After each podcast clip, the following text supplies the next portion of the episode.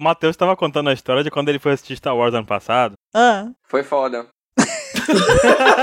é só isso mesmo, a gente pode começar o cast. Porra, não, ah, velho. Porra, eu tava lá na fila e comecei a ver uma música na minha cabeça. E eu comecei a cantar e espantar toda a galera que tava fantasiada de Jedi lá, velho. E eu cantava, eu vou fazer um leilão que dá mais pelo meu coração. Eu não sei, porque eu tava com essa música ruim na minha cabeça, velho. Mas, enfim, nenhum Jedi deu seu coração pra mim, até porque isso traz dor e sofrimento e você vai pro lado sombrio da força. Enfim. Pelo menos você não tava cantando Wesley Safadão, né? Agora pra vocês eu vou contar aquele velho ditado que diz assim, ó. Quem vive de orgulho, morre de saudade. Vem comigo! Tá claro, você não existe sem mim. E eu tava tirando foto nessa posição, pô, com o braço cruzado. Aí minhas amigas estão tudinho me chamando de Wesley Safadão. Matheus Safadão, no caso tá foda. Hum, danado. É, só que o Wesley Safadão tem um cachê de 500 mil, né? E eu não.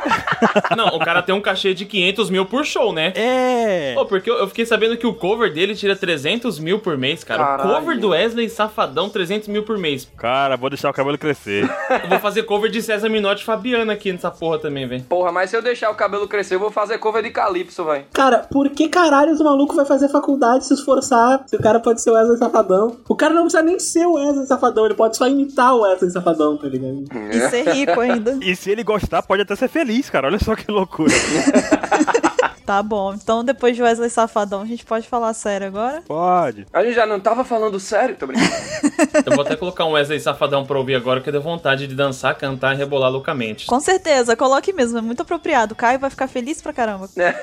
A felicidade vai transbordar. Caio é o nosso editor, pra vocês que não sabem. A filosofia da vida é se alguém te amar mais do que eu, eu fui clonado. Caralho! Dorme com essa, velho. Por isso que o cara pega todo mundo e ganha 500 mil pro show. Pô, tá explicado. Esse daí não foi uma indireta pro cover dele, talvez? É, olha só, Olha. hein? O cara é. O pessoal achando que o Wesley Safadão é só putaria, não. O Wesley Safadão é alfinetada nas inimigas. Não, ele é 99% anjo perfeito e só 1% né, vagabundo. Eu acho que poderia ser uma pauta inteira da OpexCast falar sobre o Wesley Safadão um dia. A gente pode botar ele na pauta de fetiche, inclusive. Que Akuma no Mi ele comeria? Olha aí. Oh, olha só. Seria da marinha? Seria um pirata? Caçador de recompensa, quem sabe? Ele seria um revolucionário da música brasileira. E... Ele, não, ele, ele seria 99% pirata, mas aquele 1% seria revolucionário. Pode crer, velho. O cara saba o Wesley Safadão. Imagina a alcunha dele, né? Ia ser o safadão. Wesley, o safadão, né? 500 milhões, velho, por causa do cachê. 500 milhões!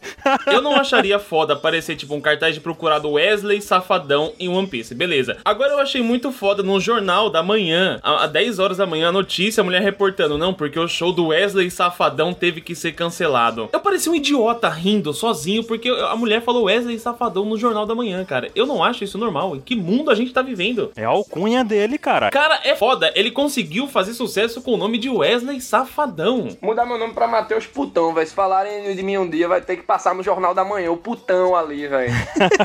Tu sabe que aqui no Rio Grande do Sul, putão tem outra conotação, né? Putão é o que aí? Aqui putão é o cara viadaço, assim. Sério? Putão no Nordeste é o cara pegador, velho. É literalmente os extremos, né? Caramba, Matheus tem que ter cuidado com esse negócio de ir pro sul, viu? Se bem que o putão pode ser o pegador, só que pega os homens, né? É verdade. É, claro. Aí Matheus chega com esse nome lá no sul, começa a ser convidado pra festa gay, não sabe por quê. É verdade, meu Deus. Eu vou pra o Okama Way! Se joga, pintosa. Tava pensando, não, vem cantar, vem cantar aqui na parada gay e tal. Aí Matheus não tô entendendo. Level 5.5 de Impel Down, tá tudo certo. Que delícia, cara. Não, o Matheus vai ficar tipo no American Pie, os caras na bot gay sem saber, tá ligado? O melhor de tudo é que a galera manda desenho disso pra gente, viu? É verdade, vocês podem esperar que vai ter. Meu Deus, eu- alguém faça, pelo amor de Deus, um desenho do Matheus estilo Wesley Safadão Por favor. com o Nihil e eu de bailarino de fundo. O Nihil e eu. meu Deus. Por favor, eu tô, eu tô decepcionado na plateia, tá? O nome vai ser Os Safadões, é óbvio, né?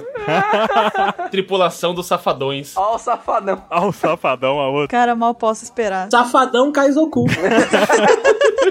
Chegar desenho, cara, vai ser o vencedor. Tá, o ano tá só começando. Se preocupa não que tem, tem coisa pior pela frente aí, viu? Tem como piorar, né? Acredite ou não, tem como piorar. Não tem o 27 hoje, né? Então, Cara, sempre tem como piorar. Isso aí, inclusive, me lembra que eu tenho uma orelha a puxar logo mais. é. Logo após o quê? A vinheta, né? Vamos para a nossa abertura do Opex Cash no estilo Wesley Safadão? Não, no estilo normal Uma mesmo. boa ideia. Aí o Caio faz tipo um remix, assim, sabe? Da música. Aí ele olha, ele, nessa hora ele tá te ouvindo e falando, ah, claro, super, vou fazer. Nossa, tô fazendo já. Quando eu faço isso, ele manda uma voz daquela do Google, não tem? A mulher do Google? Sempre assim, tipo, é claro que não. É lógico que não, tio. É, ele bota, tipo, eu odeio a minha vida. Sabe? Assim. Minha profissão é uma merda. Exatamente. Já posso esperar a vozinha do Google também. Apenas parem.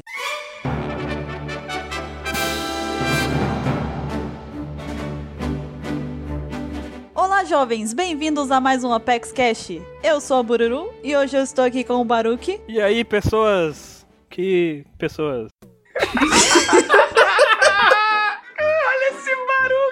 Aí, pessoas que são pessoas, e vocês também que não são pessoas. Olha, pessoas e alienígenas e mitocôndrias que estão nos vendo. É porque eu não pensei em nada pra falar assim, sabe? Hoje eu ia pensar alguma coisa, mas eu não pensei. Então tá tudo bem. Mas, Baruki, não fique preocupado com sua apresentação bugada, porque pelo menos você já tá no lucro que você apareceu no podcast. É verdade. Porque a gente tem certas pessoas cujo número 27 tá sempre em, em- em ênfase. Estou sentindo uma treta. Que deveria estar aqui, que inclusive tá avisado há alguns dias e que a gente mandou a mensagem hoje e ele falou que ele tá viajando. Há 27 dias ele foi avisado. Há 27 dias ele está sendo avisado. Não, detalhe, ele confirmou duas semanas atrás. Semana passada eu confirmei de novo com ele. Ontem à noite eu confirmei com ele de novo. Hoje de manhã a gente conversou normal. E agora, na hora de gravar, o que, que ele disse? Mas eu tô viajando. Eu falei, "Pô, como assim? Eu tô viajando. Eu falei, você tá fazendo o quê? Por quê? Porque ele tá pegando todo mundo. Meu Deus. Não, então, é porque ele mesmo, quando ele não está aqui, ele consegue, né, atrapalhar de certa forma o andamento do podcast. Esse é o Mr. 27. É verão, né? O 27 tá pegando onda. Quando ele tá aqui, tecnicamente, ele não está aqui, né? É, então. É, mas é assim, esse é, é o poder do Mr. 27. Nem sempre ele vem pro bem, né? Às vezes ele vem pro mal também. Mas enfim, e além do Baruque, a gente tá aqui também com três convidados ilustríssimos. Estamos aqui com o Mal. Mal. Mal. Mal, tá, mal teu. É, é intimidade, né? Intimidade. Darth Malteus. Bugou, bugou. É o Darth Mal, cara, que tá aqui. É isso mesmo? Que, que loucura. Tá muito difícil, cara. Estamos aqui hoje com o Matheus do All Blue, E aí, galera do All Blue e da OPEX. com o Felipe Honório do Vlog do Ace, E aí, cambada, suave? com o Nihil do Vlog do Nihil. Fala, gurizada, suavão aí? É nóis. E o tema dessa semana vai ser, na verdade, um debate sobre a fanbase de One Piece. É exatamente isso que vocês estão escutando. Nós vamos falar de vocês. Olha só. Vocês vão sentar aí e vão escutar. É isso mesmo que você ouviu, hein? É isso mesmo que você ouviu. O pessoal vai ficar tudo de orelha vermelha. Tamo falando de vocês. Isso mesmo. Não olha pra trás, é tu mesmo. É você mesmo. Hora de botar o dedo no c... de todo mundo. Eita, pode palavrão. Eita, rapaz, calma aí que você tá no, no tema errado. Não é pauta de fetiche, cara. O tema é só na pauta de fetiche, o OPEX 769. É na pauta de ser putão no sul, velho. Olha o outro. Enfiar o dedo no botão. Pelo amor de Deus, vamos pra leitura de e-mail que está fora de controle.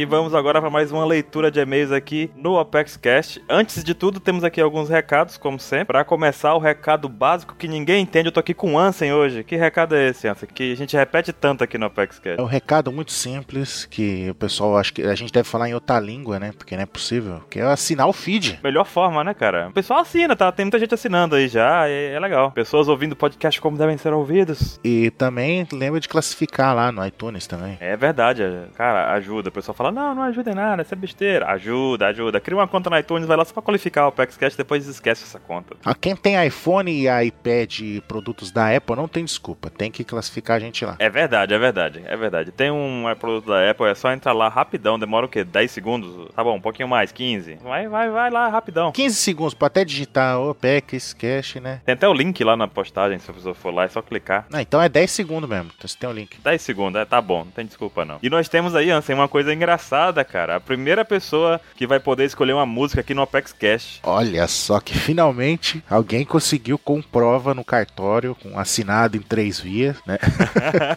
Indicar três amigos. Indicou três amigos e esses amigos disseram que ele foi indicado. Olha que beleza. Peterson Mon... Peterson, será assim mesmo? Peterson. É, acho, que é, acho que é Peterson. Peterson Montes de Oliveira, Curitiba, Paraná. E ele indicou o Apex Cash pro Marco Menezes de Oliveira. Ele tem 13 anos e, e mora em Pacifica, essa cidade do Rio Grande do Norte. Eu conheço Pacifica. Pacífico, porque quem vai lá e não sai mais. Passa e fica. É, é, um, é tipo Madrugada dos Mortos, sei lá, um filme de terror bem violento aí que a pessoa fica lá mesmo. Ah, entendi. Mandou também pro Júlio. O Júlio pediu pra inventar um sobrenome pra ele porque ele não gosta. E aí? Júlio Rego. tem 14 anos. Ele é de Venda Nova do Imigrante, Espírito Santo. Caraca, essas cidades são Pacifica, Venda Nova. O nome do outro vai ser Atacadão. Ataca. Mora em Atacadão. João Augusto Ribeiro tem 13 anos e mora em Curitiba. Ah, estragou tudo, putz. E a música que ele pediu foi? Fight Together. Aumenta o som aí, Caio. Toca o som pra ele.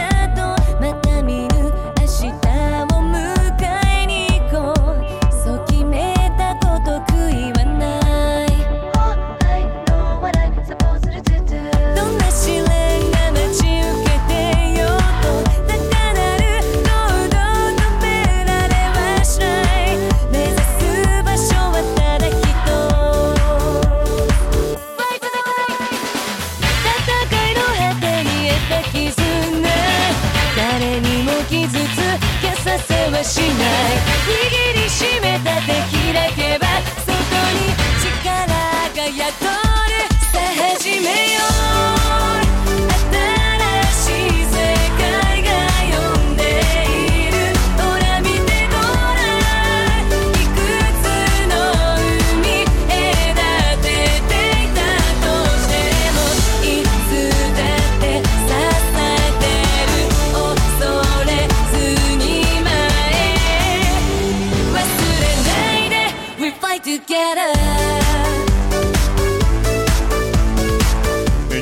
vamos lá, vamos lá então, seguindo para nossas artes dos fãs. Você não quiser ouvir os e-mails, pule para 27 Mister 27. Sim, muitas artes. Como toda semana tá vindo, umas mais legais que as outras. E a primeira aqui, ó, foi enviada por Sávio Fernandes. Ele sempre tá mandando artes pra nós, né? 19 anos, Belo Horizonte. Ele manda aqui a capa do Two Piece com o Mr. 27, preto e branco, e também mandou a colorida. Ele falou comigo no, no meu perfil lá que ele ia mandar. Eu falei, ó, manda. Ficou genial, genial, genial, genial. Eu queria ver uma história de capa do Apex Cash, cara. Depois dessa daí, eu fiquei, eu fiquei surtado. Eu tava comentando com o Caio até. Pensou uma história de capa do Apex Cash? ó. Uhum, ia ser foda. Essa daí já é o volume 27.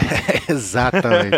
é, não, eu até falei com ele. Eu falei, não, ele, ah, mas se eu mandar, vocês vão publicar? Eu falei, mano, a sua capa ficou muito louca, cara. Ainda tá two piece e tudo. Vai ficar da hora, né? E ele, tipo, zoando com o Mr. 27. Ele pulando, em vez de tá pular 27 ondas, pulando 27 Knocker Stream. e daí eu falei pra ele, eu falei, mano, você tinha que ter feito todo mundo ali, tipo, o cara, o que, que esse cara tá fazendo? O que, que tá acontecendo? O que, que tá acontecendo? Ainda tem o Luffy ali presenciando a cena do 27 pulando de capinha vermelha. que é aquilo?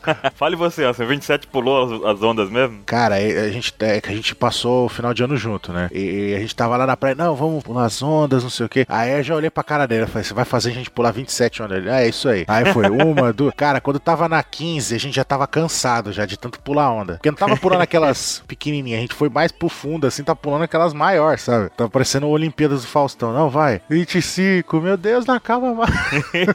ah, não, e pra completar, aí a gente não tinha champanhe pra estourar na hora. Aí o que, que o Mr. 27 inventou de fazer? Estourar um house. Não, nossa, se fosse um house ia ser foda. Não, ele pegou, não sei da onde que surgiu um- uma garrafa de saque lá. E a gente como brindou com o saque, olha que foda. Bacana, bacana, hein? Ué, muito louco. Cara, eu vou, eu vou deixar a sugestão aqui pro, do, pro Sábio. Cara, se você fizer a história de capa do Apex, você também, quem quiser mandar, né? Quem quiser fazer a nossa história de capa aqui do Apex Cast vai ser muito divertida, velho. Essa do 27 eu gostei demais. Uhum. Já pensou?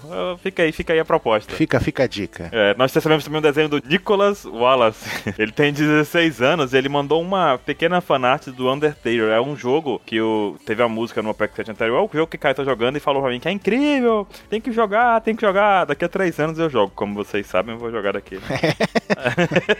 Eu tenho delay de três anos aí. É. É, viagem no espaço-tempo é foda. O que mais? Depois desse desenho do Nicolas, tem o do Elvis Santos, de 20 anos. É lá do, de Cabo Verde, cara. Olha só. Caramba, hein? Bacana. Ele mandou o Tori Tori 27. 27 com a sua fruta Olha lá, o Mr. 27 na forma na forma pássaro com cabeça de panda. com a cabeça de pana, ca- com a sunguinha, carregando a bomba, parece ali a bomba até do, do Batman, né? É, verdade. E ela, One Piece, coraçãozinho 27X. E ele voando, com o sol raiando. Muito bom. E nós temos também um desenho da Clara de Nogueira. Cara, Ti! antes de falar do desenho da Clara, ela perguntou assim, ela soltou uma dúvida, um PS na meio dela, que foi assim, ó. Sempre me perguntam se vocês leem o que eu escrevo, ou se só pegam a imagem. Uf, tanto faz. Clara, a gente lê todos os e-mails que a gente recebe. Todos, todos, todos, todos, todos. A gente lê na hora que chega e depois, na hora de escolher, a gente lê tudo de novo pra poder escolher os e-mails aqui. Aham. Inclusive os- as mensagens que vocês mandam nos desenhos a gente lê também. Só que a gente não consegue ler tudo aqui porque, né, é muita coisa. Então vai ser um Cash só de leitura de e-mails, né? Então a gente vai, vai, vai pulando algumas coisas, mas a gente tá lendo tudo, viu? Nós sabemos que você sempre está participando aqui conosco. Gostamos muito das suas participações. Sim. Vamos lá, o desenho da A Clara. gente pode ver ali que tem um sapo, né? Parece o. aquele. Eu, eu sempre esqueço o nome dele. Yokozuna. Yokozuna. Esse aqui ficou tipo. o- Você vê que ele é um sapo do estilo Naruto, que ele foi, né? Isso. Tá com a bandana, a bandana do Zoro ali, você vê que ele já tá, né? Já é um sapo perdido, né, por natureza. É o Haramaki, né? Aquela, aquele paninho na cintura. Sim, é,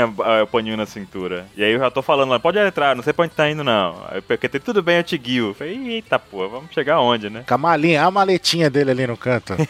E é um caminhão de bacon da Bororo. é, o Bacon Uru. Bacon Uru. Cadê meu bacon? E tá ali ela gritando de longe: Cadê meu bacon, Baruque?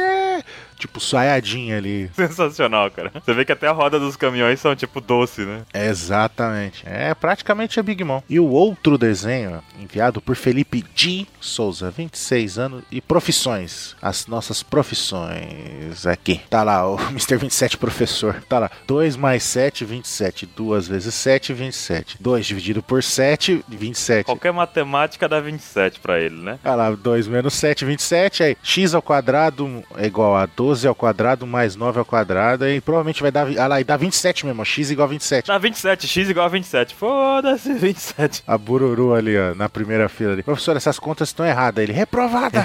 E o garotinho pensando ali. Tirei 27, mas a prova só valia 10. E tá você também num lado e eu ali na... com o dado na mesa. Cuidado, cara. Você tá vendo aí como é que ficou, né, essa história? Ai, muito bom. Eu virei o bully mesmo, não tem jeito. Já era, cara, já era. Assim, aceite. Tem que aceitar, né? Que aceitar. Vocês vão ver só quando eu jogar KC, vocês vão ver. Seus malditos. Malditos. Nós temos também aqui uma arte do Levi C. Segama. Ele é de Varginha, ele colocou aqui a cidade do ET, de Minas Gerais. Tem 24 anos e trabalha com luteria. Se lê assim? Eu não sei. Luteria. Ele colocou entre parênteses aqui que é manutenção e fabricação de instrumentos musicais. Trabalho exótico, cara, bacana. Tem 1,85m de altura, gosta de ouvir podcast enquanto tá viajando de ônibus ou lavando louça. Olha só que maravilhoso. Sou mais alto que ele. Eu tenho 1,87. Sabe o que ele mandou? Ele mandou capa da trilha sonora do, do Apex Cash anterior, que foi a história de capa do Django no Paraíso da Dança. Ah, é, pode crer, uma capinha de CD, ó. Ele colocou todas as músicas que foram tocadas, inclusive, um Caio falou assim, não sou obrigado, ele colocou a- o link do Google pra... Sensacional. Olha lá, e tá no final, obrigado. Não, eu não sou obrigado. Não sou obrigado. Ai, muito bom, Village People, tá tudo ali. Tudo ali, cara, ele pegou de um por um. O Asa de Águia também, o Asa chegou. Genial, cara, muito bom. E também temos ali, ó, o do Douglas Souza Vieira, que outro desenho que é o House Cura Tuto. Tuto. O primeiro desenho que ele mandou aqui é o do 27 com um monte de house. House preta é para os fracos. Aí tem um 27 falando isso, assim, um monte de house lá no coisa. Tem house de pimenta pegando fogo e tem escrito Hells. o Hells. Esse deve arder. E ele mandou outro que é uma taça de champanhe mais house House igual cura todas as mágoas. É tipo álcool mais o house cura todas as mágoas. Caramba. E aí ele mandou também essa outra, que é a terceira aí que você tá vendo. Uhum. Essa terceira da chuva de House. Ele realmente tem essa ideia de que House cura tudo. Fazer o quê, né? Ele é louco. É, ele é louco. E nós recebemos também mais um desenho do Nelson Neko Kobayashi. Ele mandou aqui, todos montados no Yokozuna Móvel. Ah lá, ele colocou a plaquinha ali, cache 58, 32 minutos e 30 segundos. Muito bom. Aí tá o o QT falando, não, é pra trás, você, não, é pra frente. Aí a Bururu, tipo, puta da vida ali, que que tá... Nós, eu e ela ali, tipo, Vocês dois. caraca, E o, e o 27 ali atrás, ó. Ai. Opex Tour. Literalmente o Yokozuna móvel, cara. E seguindo aqui, ó, já aproveitando aqui o, o Neko, ele mandou um e-mail bem bacana, mandou um e-mail bem interessante aqui. Vamos lá, Ansem, nesse e-mail do, do Neko, então? Vamos lá, ele diz aqui: Olá, amigos da OPEX, feliz 2016! Meu nome é Nelson Neko Kobayashi, tenho 44 anos, sou de São Paulo, capital. Sou analista financeiro, meu signo no horóscopo chinês é o porco e o meu personagem favorito de One Piece é o Shanks, ou Shinx. Shanks chegou, Shanks chegou chegando. Que chegou chegando. Exatamente. Ele diz, continua dizendo aqui. Achei muito bacana a promoção Star Wars OPEX, ou OPEX Star Wars, você que escolhe o lado, que vocês premiaram com jogos de Star Wars na Steam. As pessoas que enviaram desenhos de membros da OPEX como personagens de Star Wars. Espero que tenham muitas outras promoções assim, participarei das próximas. Com certeza. Parabéns por mais esta evolução no OPEX Cast. Aí, vamos ter, vamos ter novas promoções. Sim, sim, esse ano promete. Aí ele continua aqui. Preciso também parabenizar o Baruch. Olha aí, Baruch, tá te parabenizando. Olha aí, tá vendo? Pela forma como ele foi ninja na arte de surpreender a Pururu no amigo secreto da OPEX com os vlogs. É verdade, você mandou bacon.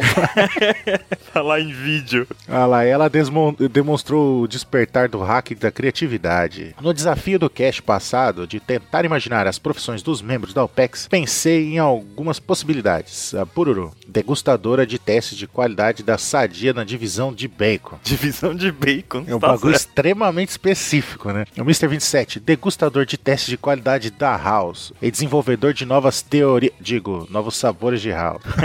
Aí que tem degustador de testes de qualidade de acarajé do Orixá. Chá. Aí, Baruch, youtuber, dublando o radialista do canal Alô, é, é da rádio. Cara, ele fez essa zoeira. Ele continuou com essa zoeira Aham. do cara, que tem a mesma voz que a minha. Exatamente. E aí e ele, mas só que ele não terminou por aí ainda. Ele faz aqui. Ou degustador de larvas e insetos no programa Largados e Pelados. E no programa A Prova de Tudo. Olha Bear aí. Grylls. aí o Mr. K, e o youtuber game, tipo PewDiePie. PewDiePie. Eu não conheço, desculpa. É o maior youtuber do, do mundo. Ah, é mesmo? lá, milhões de inscritos, literalmente. Ok. tá certo. Então, e eu, ele diz aqui, lutador de MMA com invencível golpe do Dadinho que tira seis, também conhecido como One Dice Punch Man. Caraca, eu quero ver um desenho disso. Ah, meu Deus do céu, cara. Eu quero ver um desenho disso, eu com a roupinha do, do Saitama, com um dado na mão, assim. Ai, ai, cara. E o capeleto, bombeiro, na divisão de resgate de gatinhos presos em cima da árvore. Nem precisa de escalar para subir, é, ele só estica a mão. É, não precisa de escada nenhuma, é só levantar, ficar na pontinha do pé no máximo e pronto. Não, ele, ele agacha pra poder chegar na altura da árvore. Poxa É, então, aí o Mr. Bushido. Guia turístico especializado em One Piece no Japão, ok, se ele já praticamente já é. Ó, tem mercado, hein? Ele praticamente já é. Ele leva a gente pelas fotos e vídeos, né? Exatamente. fazer- ele deixa a gente com inveja, safado. Lembrando daquela visita da Tokyo Tower lá. Que... Muito boa, cara. E a Paty, cantora e cosplayer. Velho, faz tempo que a Paty não tá é, a escritora também, a Paty. Ela tem um livro já e tá lançando outros dois esse ano, eu acho. Escreveu um livro. Ela tá fazendo outros dois esse ano ainda, vai lançar talvez. Sim, sim, sim. Muito bom. A ele. Como não sei nada sobre os demais membros da OPEX, vou simplesmente improvisar. A Lilith, secretária executiva, tipo a Califa, né? Aí o Vatal, bombeiro. Por que o Vatal, Eu bombeiro? não sei, ele não tá no Apex Cash, é, é por isso. É, é por isso que ele não participa do cast. Brian, motorista de Uber. Jasmine é veterinária, acertou, miserável, porque ela é mesmo. Acertou, miserável, é verdade. Ela é veterinária mesmo, você acertou. Sério, ele acertou mesmo. Caraca, velho, parabéns. A Cecilita, coreógrafa. Pode ser. É, pode ser, pode ser. Brazilian Cara, policial. É, o Brazilian Cara é meio, meio, meio bravo mesmo. É pancada, é pancada. É, Lord Zop, atirador de elite, só por causa do Zop. É, pode ser. Poeira, detetive, não, ele é professor. Não, não. Hoje ele fez uma piada de matemática lá no WhatsApp, cara. Só ele entendeu. É, porque ele falou um negócio de eh, colocar, ah, somos dois. Acho que foi o Ettore que falou, né? Aí colocou exclamação. Aí ele, é, dois fatorial. Aí todo mundo olhou, hã? Dois fatorial. Ah, ninguém entendeu. Aí eu falei, não, o cara não faz piada de matemática, o cara. pessoal gritando lá, somos de humanos. semanas. Nikamura, esteticista. É. E o SGV, Sushi Man. É justo. Eu fico imaginando esse SGV com aquela mesa, sabe, assim, de, cortando na frente das pessoas, assim. tch, tch, tch. É isso aí, valeu, Nelson. Neko Kobayashi. Valeu, cara, pelo seu e-mail aqui, muito legal essa- as nossas profissões. Você acabou acertando uma na cagada. Foi verdade, hein? Muito bom. E vamos aqui para as perguntas também. Temos aqui a pergunta que foi feita pelo Iago Messias. Ele diz assim: tenho 17 anos e moro em Gama. O Salvador, Iago Salvador. Iago Salvador Messias. É. Ele diz que tem 17 anos e mora em Gama, Distrito Federal. Ele é estudante. E a pergunta dele é: olha só a pergunta. O Certo. que acontece se a Sugar e o Kuma derem um aperto de mãos? E o que vocês acham que é o One Piece? Eu tenho uma teoria. One Piece não é dólar. O Barba já disse que ele é real. Esse caba tá muito engraçadinho, não tá? Não é dólar, é, tá, tá malandril, senhor. E parem de zoar a Bururu por ela ser baixinha, porque as baixinhas são as menores. Ops, melhores. Fica zoando a Natália aí. Quando a gente foi ler primeiro, a gente leu melhores. Depois que a gente, opa, ele disse menores. É, ele, ele mesmo tá zoando. Zelda fica triste, olha lá. Mas a primeira pergunta, o que aconteceria, cara? E aí? O que que aconteceria? O Kuma viraria um bonequinho, pluf. Mas qual reação sairia primeiro? Sairia ao mesmo tempo as duas, né? Seria tipo. Não, é ao mesmo tempo, então. Ele viraria bonequinha e a Suga ia voar pra casa do chapéu. É verdade. Ia ser instantâneo. Ploft! Ia fazer só o barulhinho. Agora tem uma questão interessante pra você, pegando essa ideia dele. Ah. O Vanderdecken também funciona com mão. E uma mão dele mira e a outra atira onde tá mirado com a outra mão, né? Certo. Imagina só se o Vanderdecken usa a mão que mira no aperto de mão do Kuma. Quando ele sair voando, ele toca nele mesmo e ele volta voando de volta pro Kuma. Ele vai entrar em órbita. É, vai ficar, vai ficar parado e não vai flutuar. Não, ou talvez ele vai sair voando, aí vai dar a volta no mundo e acertar na nuca do Kuma. Do Kuma. Ou então imagina se o Kuma joga ele e ele joga o Kuma em outro lugar. Ele mira o Kuma em outro lugar. Ia ser louco, hein? Sim. Uh! Cada um voando pro lado, cara. Que zoado, velho. Essa é uma pergunta muito zoada, velho. Paradoxo. Que a One Piece a gente tem um cash inteiro, mas não sabemos realmente. Não é dólar, é real. E tá desvalorizado, viu? Tá 4 reais aí. Vai ser difícil esse ano pro One Piece. É, ainda mais aumentou a passagem de ônibus aí, transporte público. A vida? A vida não é fácil, velho. Não é fácil. Esses bito aí tão fogo, né? Bom, a gente vai terminando por aqui, Ansem, né? Sim. E fiquem aí vocês com o nosso tema principal sobre a fanbase de One Piece. Até mais. Até mais.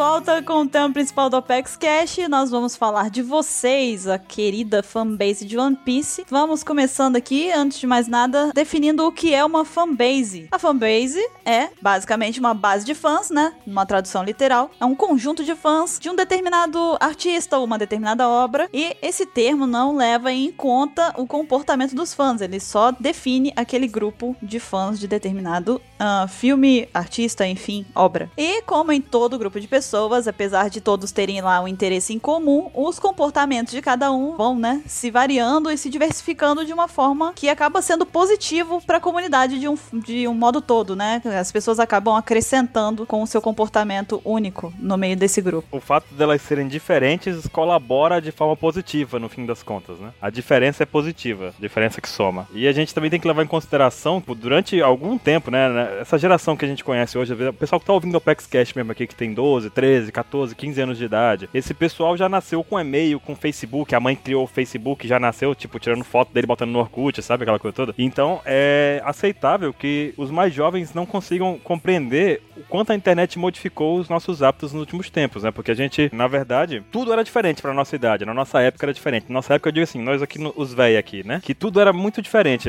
A fanbase em si era diferente. Porque reunir pessoas que gostam da mesma coisa, hoje em dia é muito fácil. A gente encontra grupos no no Facebook, grupos e fóruns. A gente encontra grupo até de WhatsApp com um assunto específico, né? E antigamente não era assim, a gente tinha certa dificuldade em encontrar esse tipo de coisa. Por exemplo, eu não sei se vocês passaram por isso quando eram mais novos, mas vocês, até para encontrar fã de videogame, você tinha que ir numa, numa locadora, sei lá. Você queria, por exemplo, encontrar informação sobre algum jogo que você queria, você tinha que procurar com muita força de vontade em revistas que às vezes nunca chegavam às suas mãos. Né? Vocês passavam por isso também? Porra! Cara, era horrível comprar aquela revista pra pegar uma linha só. Tipo, era uma linha que você ia utilizar. Você tinha que ler a revista toda pra achar aquela linha. Eu passei muito por isso. Véi, eu, pirata Way of Life, né? Chegava na banca e ficava vendo os detonados de Donkey Kong e a mulher, vai ler, vai comprar, meu filho.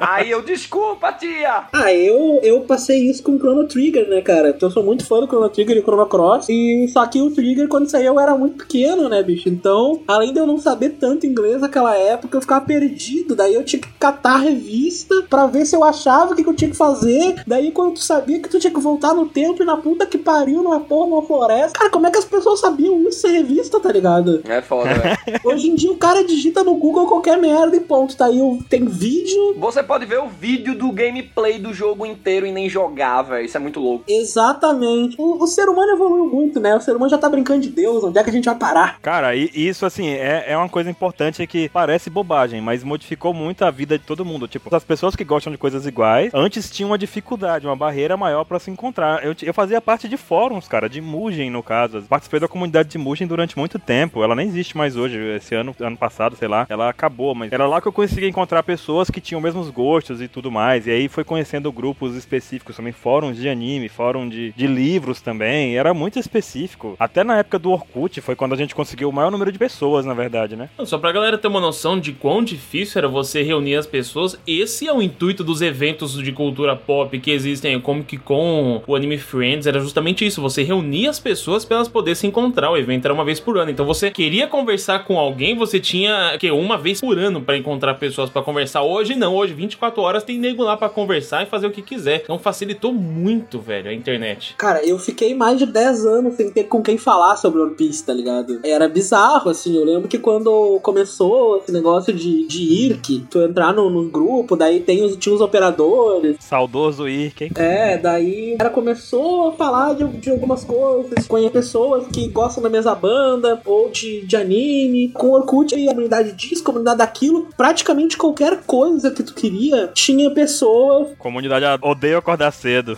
É, era a maior do Orkut, eu acho, né? Era. tu botava qualquer coisa que tinha na busca ali, tu conseguia achar a comunidade. Tinha várias bizarras. Eu lembro que tinha aquela do. Que era até do Cid, que na época não, não era do Não Salvo, não tinha o site ainda. É, o dele era aquele C, C exclamação, não era? É, o cowboy espacial, algo assim. Pá, ele tinha várias muito loucas. Tinha, ah, tipo, nunca morri jogando bola, tá ligado? Nunca fiz inimigos bebendo leite, alguma coisa assim. Tem umas coisas assim. Muito boa essa, cara. Tem umas coisas assim, cara. Eram as melhores, na verdade. Abreviando e perdendo amizades. E aí, Fê, vai levar breja pro churras? E o cara vai tomar no cu. Tinha isso na descrição da comunidade, era muito bom, velho. Velho, eu lembro que eu era uma criança burra. Eu tinha 12 anos quando eu conheci o One Piece e eu tinha dois amigos aí. Um deles sabia ler One Piece pelo IR, que já tava bem avançado. Tipo, eu tava em Arlong aqui pela Conrad. E o cara em Skype, ele, o golpe mais forte que o Ruffy deu foi o Golden Rifle. Eu, porra! Eu só ficava imaginando, me ensina a ler, velho. Não, não, que puto, minha gente. Aí o outro amigo meu me ensinou a ler no IR, que ia baixar. O caralho, meu, tá foda, Skype é do caralho, velho. Foi foda. Aí eu comecei a ler pela internet como um piratinha. E encontrou pessoas também, né? Porque, cara, eu tinha um amigo que falou assim: One Piece é muito fora, sem querer. Eu falei, tá bom então, tchau. É, porque Baruch tem aquele mal, sabe? Que você pega pra ele e fala assim: tem um negócio muito legal, tem um anime massa, assiste aqui, tá bom. Daqui a 10 anos ele assiste. Mas eu assisto e volto. Então, se você quiser que ele assista alguma coisa quando você tiver lá 35 anos, dependendo da idade que você tiver, enfim, 25, se tiver 15, já fala agora. Não perde tempo. Mas aí, se vocês forem parar pra pensar, imagina só. O Matheus chegou e falou: Me ensina a ler no IRC. E o cara falou: Não. Se o outro cara não tivesse falado, talvez nem estivéssemos aqui com o Matheus do All Bloom. Olha só. Diga aí, velho. Caramba. Mas é porque eu era uma criança burra. Aí surgiu o Orkut. Aí foi massa. Aí no Orkut eu já tava, caralho, olha que legal. Eu não preciso mais de ninguém. Sou um pirata autônomo. Só dessas pessoas inteiras que estão colocando coisas no Orkut. Mas essa é uma coisa interessante também, porque a gente vê, os fãs em si se organizam de forma descentralizada, né? Tipo, eles estão no Orkut, eles estão no Facebook, estão no Yahoo Resposta, fóruns e um monte de outras formas, tipo, todo lugar que a gente tem na internet, né? Só que, de forma geral, a gente costuma se organizar por pessoas que falam o mesmo idioma. A gente gosta de One Piece e costuma se reunir com pessoas que falam português e gostam de One Piece. É, pois é. A gente tem também, tipo, grupos maiores de One Piece pelo mundo. A gente tem grupos aí, é, comunidades internacionais. A gente tem, por exemplo, no Brasil, a gente tem a OPEX. É um, reúne um grupo lá que a gente consegue ter capítulo do mangá em que tem 700 comentários, cara. Pra mim, é um número É muito lindo isso, pô. de pessoas comentando o mesmo assunto na mesma semana, sabe? No mesmo dia, às vezes. E a gente tem, por exemplo, Los Mugiwara, lá que pra quem fala espanhol. A gente tem o Arlong Park, que é muito grande, muito famoso. Pra quem fala inglês, já tem o One Piece Itália, pro pessoal da Itália, italianos, é claro, né? Pelo nome, pô. Mas, mesmo as pessoas tendo idiomas diferentes, a gente pode transitar de fanbase pra fanbase. Por exemplo, a gente hoje visita grupos como o Arlong Park, como One Piece Itália, como outros grupos por aí, e a gente consegue informações sobre One Piece naquele período. Coisas que às vezes a gente não sabe, a gente pode pegar lá. E coisas que às vezes, às vezes eles estão descobrindo, a gente consegue discutir com eles também, né? O idioma não é mais uma barreira, como era antigamente. Como o Matheus disse, ah, eu era criança burra. Não, ele era o idioma do Ikki que ele não conseguia falar naquele tempo, né? Mas hoje em dia o idioma não é mais tão complicado. Você tem uma dúvida, você vai no Google lá e fala, ah, como é que eu faço isso aqui? Então você bota. Pois é. O cara escreveu em inglês, você bota no Google lá traduzir. Sai ruim a tradução? Sai péssima, mas ele traduz, mas ele entende uma- alguma coisa. Dá pra tu entender. Cara, e eu acho muito louco que com a evolução da tecnologia, da informação em si, né, cara, as coisas chegam muito rápido. Se criou,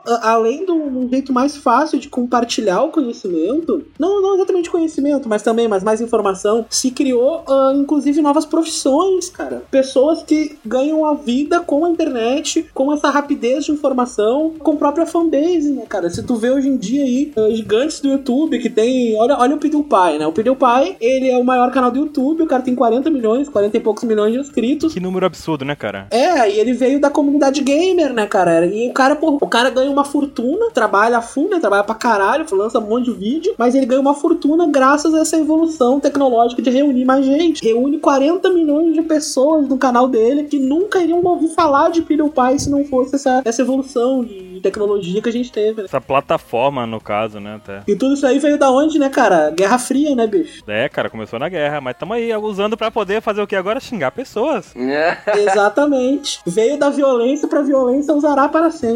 E é engraçado também, assim, tipo, quem fala muito disso é um autor chamado Pierre Levy. Ele fala sobre os aspectos da cybercultura. Que desde que existe a questão de, da internet, cultura das pessoas vão, vai diferenciando, vai surgindo novas profissões, novos problemas, inclusive. A gente tem problemas que não existiam antes da internet, que era pra solucionar uma coisa, ela cria novos também, né? Isso é tipo vingança da tecnologia. Um professor meu falou uma vez. Você cria uma coisa, tipo, você criou o carro pra facilitar a sua vida. Só que tem o trânsito. A tecnologia sempre busca um modo de se vingar de você. Sempre vai haver alguma coisa dessa. E é o que acontece no caso das fanbases, né, cara? Você conseguiu agrupar muitas pessoas que gostam da mesma coisa, o que que acontece? Puta, jogos mortais, velho. Todo mundo na mesma sala se matando. Não, mas o, o- o grande problema é que, assim, pelo menos na minha concepção, a fanbase, cara, tem gente de várias idades, de várias culturas diferentes, e o pessoal não entende essa diferença, sabe? Na questão da tecnologia é meio difícil, que nem você falou do carro. Pá, não tem. O trânsito tem como você adiar, mas com tanto de carro que você vai vendendo, não tem como você evitar. Já as pessoas não, a pessoa já é um pouco mais fácil de você mudar, né? Tipo, Flexível, né, cara? é, já é mais flexível. O, o modo como as pessoas vão se relacionar, eu acho que dá pra você mudar isso, mas aí vai de cada fanbase, cada uma atua do seu jeito, cada uma tem uma, um, um, um, um modo de falar, por exemplo, o modo como a gente se comunica aqui no Brasil, o modo como o pessoal brinca, zoa, não é o mesmo modo que o pessoal da Itália vai se comunicar, por exemplo. Se um cara da fanbase aqui do Brasil for conversar com o pessoal da fanbase na Itália, meu, o cara vai passar vergonha. Vai mesmo. O, o- pessoal mais, mais nos Estados Unidos, Europa, eles tendem a levar mais sério o conteúdo, mais sério a obra. Aqui no Brasil o pessoal já leva um pouco mais na brincadeira. Isso vem muito do aspecto cultural também, né? Da, É, da é. situação. Você tá. aqui no Brasil a cultura é completamente diferente da cultura lá italiana, a cultura americana, enfim. Os próprios fãs acabam se comportando de acordo com o que a-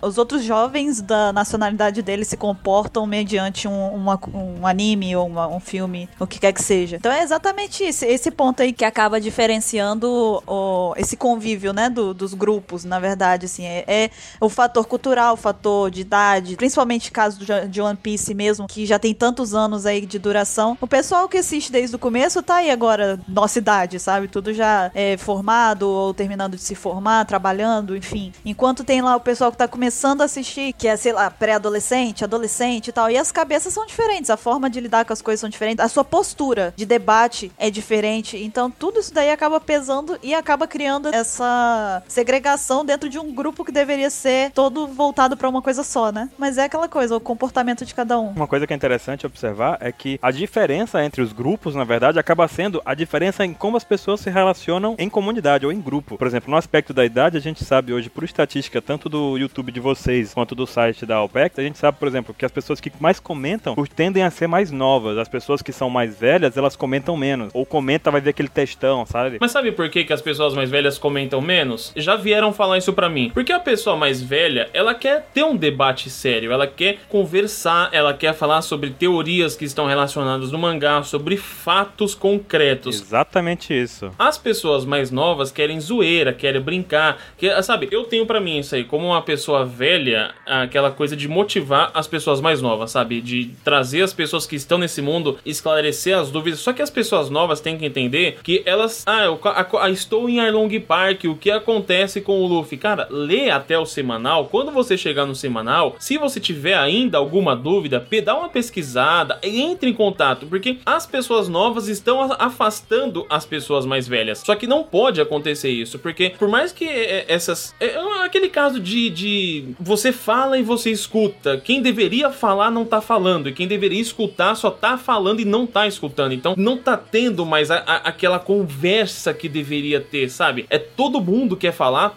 e todo mundo quer ser ouvido, mas ninguém quer ouvir. Então é um pouco complicado isso. ah, Por isso que o pessoal mais velho acaba se afastando, sabe? Isso é culpa até do meio de comunicação. Tipo, a gente tá na situação atual em que você tanto lê o conteúdo quanto você pode criar. Você tem essa liberdade de criar um conteúdo, por exemplo, para que outras pessoas leiam. Eu não acho que os mais novos é, afastem os mais velhos, sabe? Eu acho que os mais velhos têm, no caso, não uma obrigação, mas deveriam ter, no mínimo, dar uma prioridade na vida assim, a pelo menos ser um bom exemplo para quem vai chegar mais novo, sabe? Tudo bem, o cara não sabe o que vai acontecer, mas ele, poxa, ele poderia tratar bem, ele poderia mostrar como é, entendeu? É, mas aí na verdade é duas faces da moeda, né? Porque às vezes também o, o, o adulto chega, o mais velho, ele chega pra poder, bem intencionado, na intenção de ajudar, e às vezes a recepção do mais novo também não é muito calorosa, sabe? E às vezes acontece o contrário, né? Quer bancar um personagem, etc. Você chega pra conversar com o garoto e o garoto começa a trocar só com, com xingamento, ou com ofensa, com sarcasmo,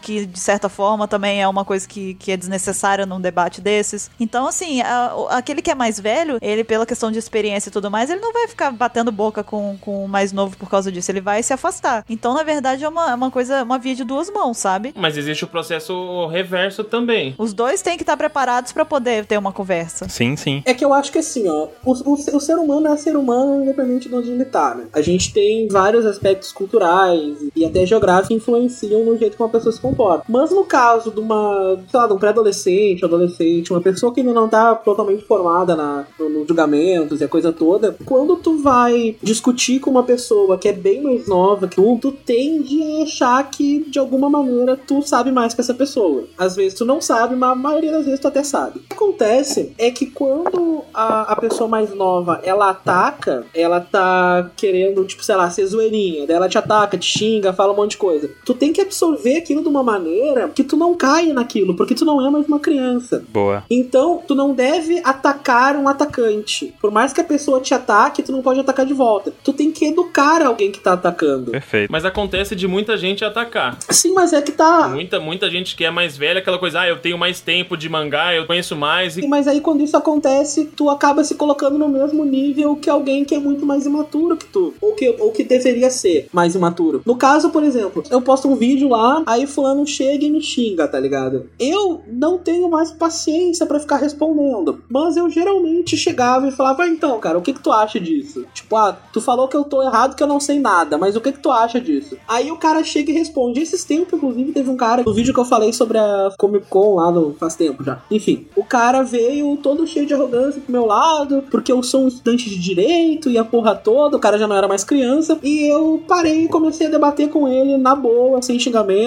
ele também. No final da parada, o maluco chega e fala, pô, eu achei que tu era um cara que ficava, tipo, xingando geral e coisa e tal. Quando tu senta, quando tu conversa, quando tu tenta fazer de uma outra forma, porque às vezes a pessoa ela xinga porque é a única maneira que ela sabe de conversar. Então, se tu chega de uma outra forma, tu conversa, tu trata aquela pessoa como se ela não fosse uma criança, pô, esse cara tá falando comigo como se eu fosse um adulto. Então, por que, que eu vou agir que nem criança? E eu sei que parece muito, muito utopia isso, de que não, ah, as crianças não vão pensar assim, eles vão só dar risada e xingar. Mas, cara, isso funciona de uma maneira que, porra, a pessoa não tem ideia. Só do, fato de tu não tratar aquela pessoa como um idiota, já faz a pessoa, tu subir no conceito da pessoa absurdamente, ela querer se colocar no teu nível pra discutir de uma maneira mais séria. E é isso que eu acho que falta muito. É, concordo com você nesse ponto. As pessoas faltam é, conversar, né? O grande problema também que eu vejo isso, a, a minha opinião, não tô pregando verdade nenhuma, é que hoje em dia é muito fácil você achar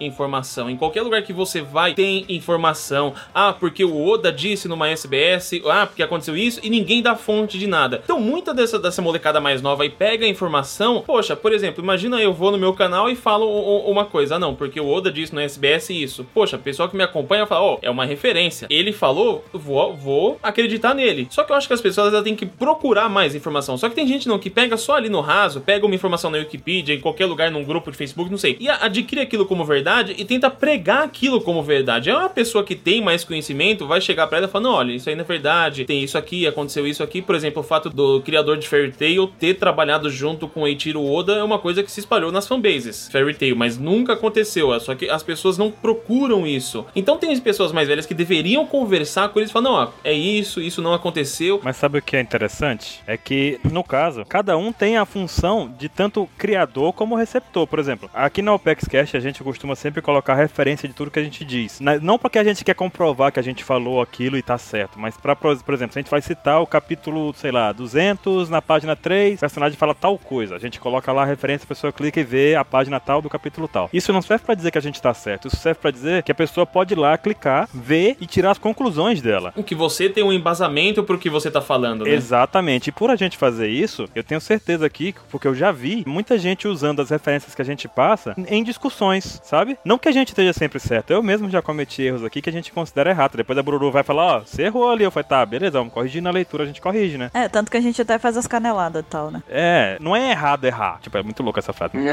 O errado é você crucificar uma pessoa que errou. Sim, É isso. É, claro. exatamente. Outra coisa, por exemplo, a gente vê uma coisa que faz isso acontecer nos grupos, no próprio Wikipedia, que é fonte de informação, como você disse, é que qualquer um pode ir lá e editar, sabe? Eu mesmo já editei uns artigos aí, sabe? Você, você não viu, cara, o, a- o evento recente que aconteceu de um cara que falou assim: ah, deixa eu entrar nesse show porque eu sou primo deles, eu segurança. Não, você não é primo deles. O cara foi lá no notebook, editou na Wikipedia, mostrou pro cara o Wikipedia, o segurança deixou ele entrar e o cara tirou foto com o pessoal da banda, o pessoal da banda elogiou o cara. Você ficou sabendo disso aí? Não. Não, não. Eu vi, eu vi isso aí. Era um show, o cara queria entrar no camarim porque era muito fã. Foi lá e editou, tipo, na Wikipedia. Tipo, ah, fulano de tal é, é primo dos caras da banda. E aí mostrou pro segurança, segurança, não, não, beleza. Olha aí, Matheus, o, o Matheus safadão.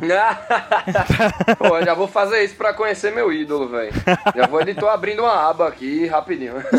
Cara, mas aí a gente tem, por exemplo, nesses grupos, nessas comunidades, no próprio Wikipedia, uma organização horizontal. Isso no caso é de, de empresa. Acho que o, nosso amigo Felipe, que fez administração, deve ter ouvido isso até cansar, né, na faculdade. Mas a gente tem a organização é, vertical, que é normalmente formada por pirâmide, no caso, uma pessoa é o dono ou superior a todos, e vai descendo o, o nível de hierarquia, em que vão aumentando o número de pessoas responsáveis, uma responsável pela outra. Não sei se vocês conseguem imaginar aí, mas tipo, um chefe tem dois supervisores, que tem cada um tem três funcionários que trabalham baseado em alguma, enfim. Basicamente a funcionalidade de uma empresa padrão. Sim. Só que com a internet a gente tem, com essa questão toda da, da colaboração e tudo mais, a gente tem até um autor que fala muito disso, é o Don Tapscott. É um velhinho já, tem 70 anos, mas o cara é muito foda nisso. Ele fala sobre como você pode usar essa junção de pessoas de forma positiva, sabe? Que isso é muito foda. Cara. Você vê, o problema é normalmente esses grupos de Facebook, grupo fóruns e Wikipédia acontecem que seria um fato onde nenhum tem uma hierarquia. Todos eles são livres pra criar e consumir conteúdo. Tipo, eu tô num grupo de One Piece com vocês quatro. E lá cada um pode criar um tópico e iniciar uma discussão. E eu posso ir lá e contribuir com a discussão que Matheus começou e Nihil chega lá e discorda de mim e no final a gente chega a alguma conclusão, entendeu? Isso a gente vai estar gerando conteúdo de forma onde todo mundo tem um patamar igual de poder naquela brincadeira, naquela discussão, sabe? Não existe nenhum ser superior ali que vai chegar e falar, falar assim, não, Matheus tá certo, Baruch tá errado, Nihil tá certo também, sabe? Não tem ninguém. A própria comunidade vai definir aquele conteúdo, iniciar e concluir aquele debate e definir o que tá certo e o que tá errado. As próprias pessoas daquele grupo. É uma grande mesa redonda, né? É uma autogestão. Existe essa horizontalidade aí nesse negócio, de todo mundo ser igual, democracia e pá. Só que tem certos fóruns, o Orkut eu vivi muito isso, de ter personagens lá, tá ligado? É isso. Tem gente na internet, às vezes você é uma outra pessoa quando você comenta, você quer ser engraçadinho, você quer ser estiloso. Então tem muita gente que pega um- uma persona assim e vai ganhando faminha com isso e a galera começa a admirar e a opinião daquela galera vale mais, tá ligado? Daquela pessoa que imita uma persona. É bem foda. Mas é por isso que é importante você definir bem as pessoas que vão fazer parte disso, né? Por exemplo, quem vai ser o administrador são as pessoas que têm uma cabeça feita. Porque a pessoa que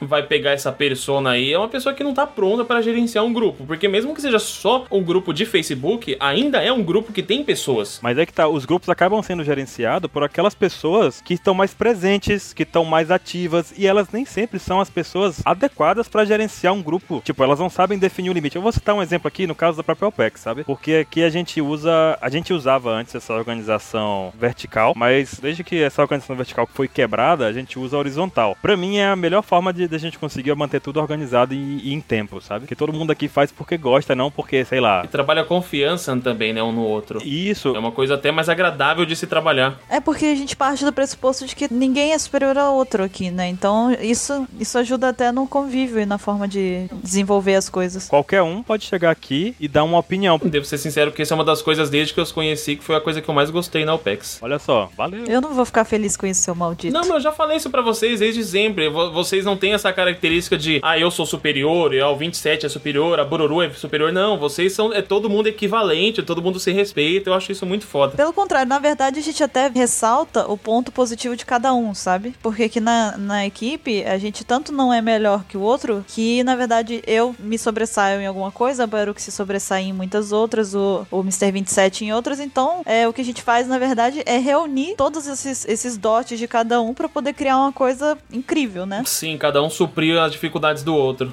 É, e é a mesma coisa que os próprios fãs podem fazer, porque você, por exemplo, pode ter um dom de teoria muito melhor do que aquela pessoa que começou a assistir agora, ou aquela pessoa que assiste há muito tempo, mas não, não tem um- uma linha de raciocínio, não consegue desenvolver muito bem. Você não vai reprimir aquela pessoa por isso. Você vai pegar ela e vai falar: Não, vem cá, vamos senta aqui, vamos conversar. Você lembra muito bem o nome dos personagens, alguma coisa assim? Eu lembro dos fatos da história. Vamos unir aqui e criar um negócio legal. É assim que se faz, não é? Pegar e falar: Aquele cara não sabe, é burro. Seu lixo! Você sai daqui, seu lixo! É, o maior problema pra mim, assim, nessa, nessa parada de ser uma, uma organização horizontal que faz uma autogestão na maioria dos casos, é esse negócio de. prin- Principalmente juntando com o que, que o Matheus falou, do, do cara que faz uma persona e que ele acaba ficando influente, é que quando a gente tem uma autogestão do, do. que os grupos eles são organismos vivos, né? E aí quando a gente vê muita gente junta e essas pessoas elas têm aqui o que seria tipo um, um referencial errado, uma pessoa que ela não tá muito pronta pra exercer a influência que exerce, cara, a gente vê aflorar muitos e muitos microfascismos dentro desses grupos. Cara, muito bonito você falou, cara, é isso mesmo. Mas é,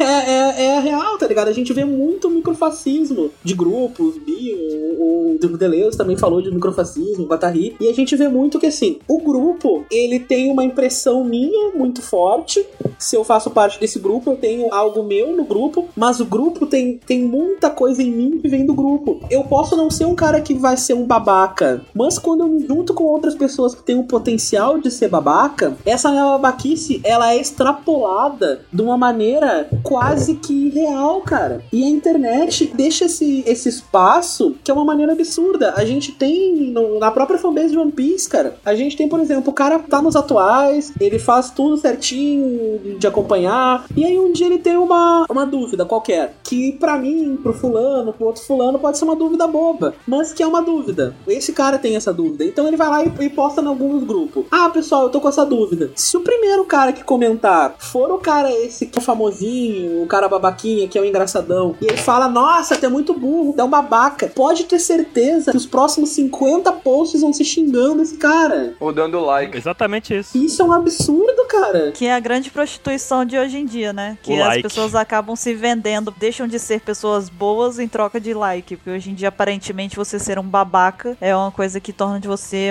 de uma certa forma, uma pessoa famosa, mas. Vou falar algo fodão aqui. Olha, se precisar ser babaca pra ser famoso, eu preciso continuar sendo um Zé Ninguém. Seja um desconhecido, por favor. Eu falei uma coisa ontem, eu tava discutindo com a Ju sobre isso, que eu pretendo, depois de formado, fazer minhas, minhas pós e doutorado, a porra toda, e eu quero ser um cara, e eu falei, porra, eu queria ser famoso, tipo o Cortella, Mário Sérgio Cortella é, porra, um dos meus ídolos. E aí eu tava vendo, eu não quero ser famoso tipo Luana Piovani, tá ligado? Quero ser famoso tipo Cortella, daí eu pensei, o Cortella é um cara que ele pode ir no supermercado de boa, que os caras não sabem quem ele é. Ele é famoso pras pessoas importantes na área dele, as pessoas que gostam do trabalho dele. Então eu vi, eu quero ser famoso, eu quero ser uma referência. Exatamente. Eu curto os dois, velho. Eu fui, fui ver Star Wars. É, lembro como se fosse ontem, que impactou o filme, viu? Foi foda. E aí, essa parte da fama é, é gostosa de você ver, velho. Chegou um menino lá, Gustavo dos Anjos, o nome dele. Com certeza ele tá ouvindo a OPEX. Ele veio falar comigo, velho. Me, me deu um abraço. E isso é do caralho, velho. Ao mesmo tempo eu curto isso, porque é uma energia muito boa. Mas é realmente o que o Nihil falou é muito importante, velho. O que tem que se prezar mais é você ser uma referência pelo aquele trabalho que você tem. Isso é o mais importante mesmo. Eu tento manter isso pra todo mundo que acompanha meu canal. Eu falo, cara, se você me viu na rua, vem falar comigo de boa. Eu sou uma pessoa normal, super tranquila. Eu não quero ser tipo esses caras que sobe o, o poder na cabeça, sabe? Porque eu tenho a ciência, cara, que eu sou apenas um cara que senta aqui na cadeira,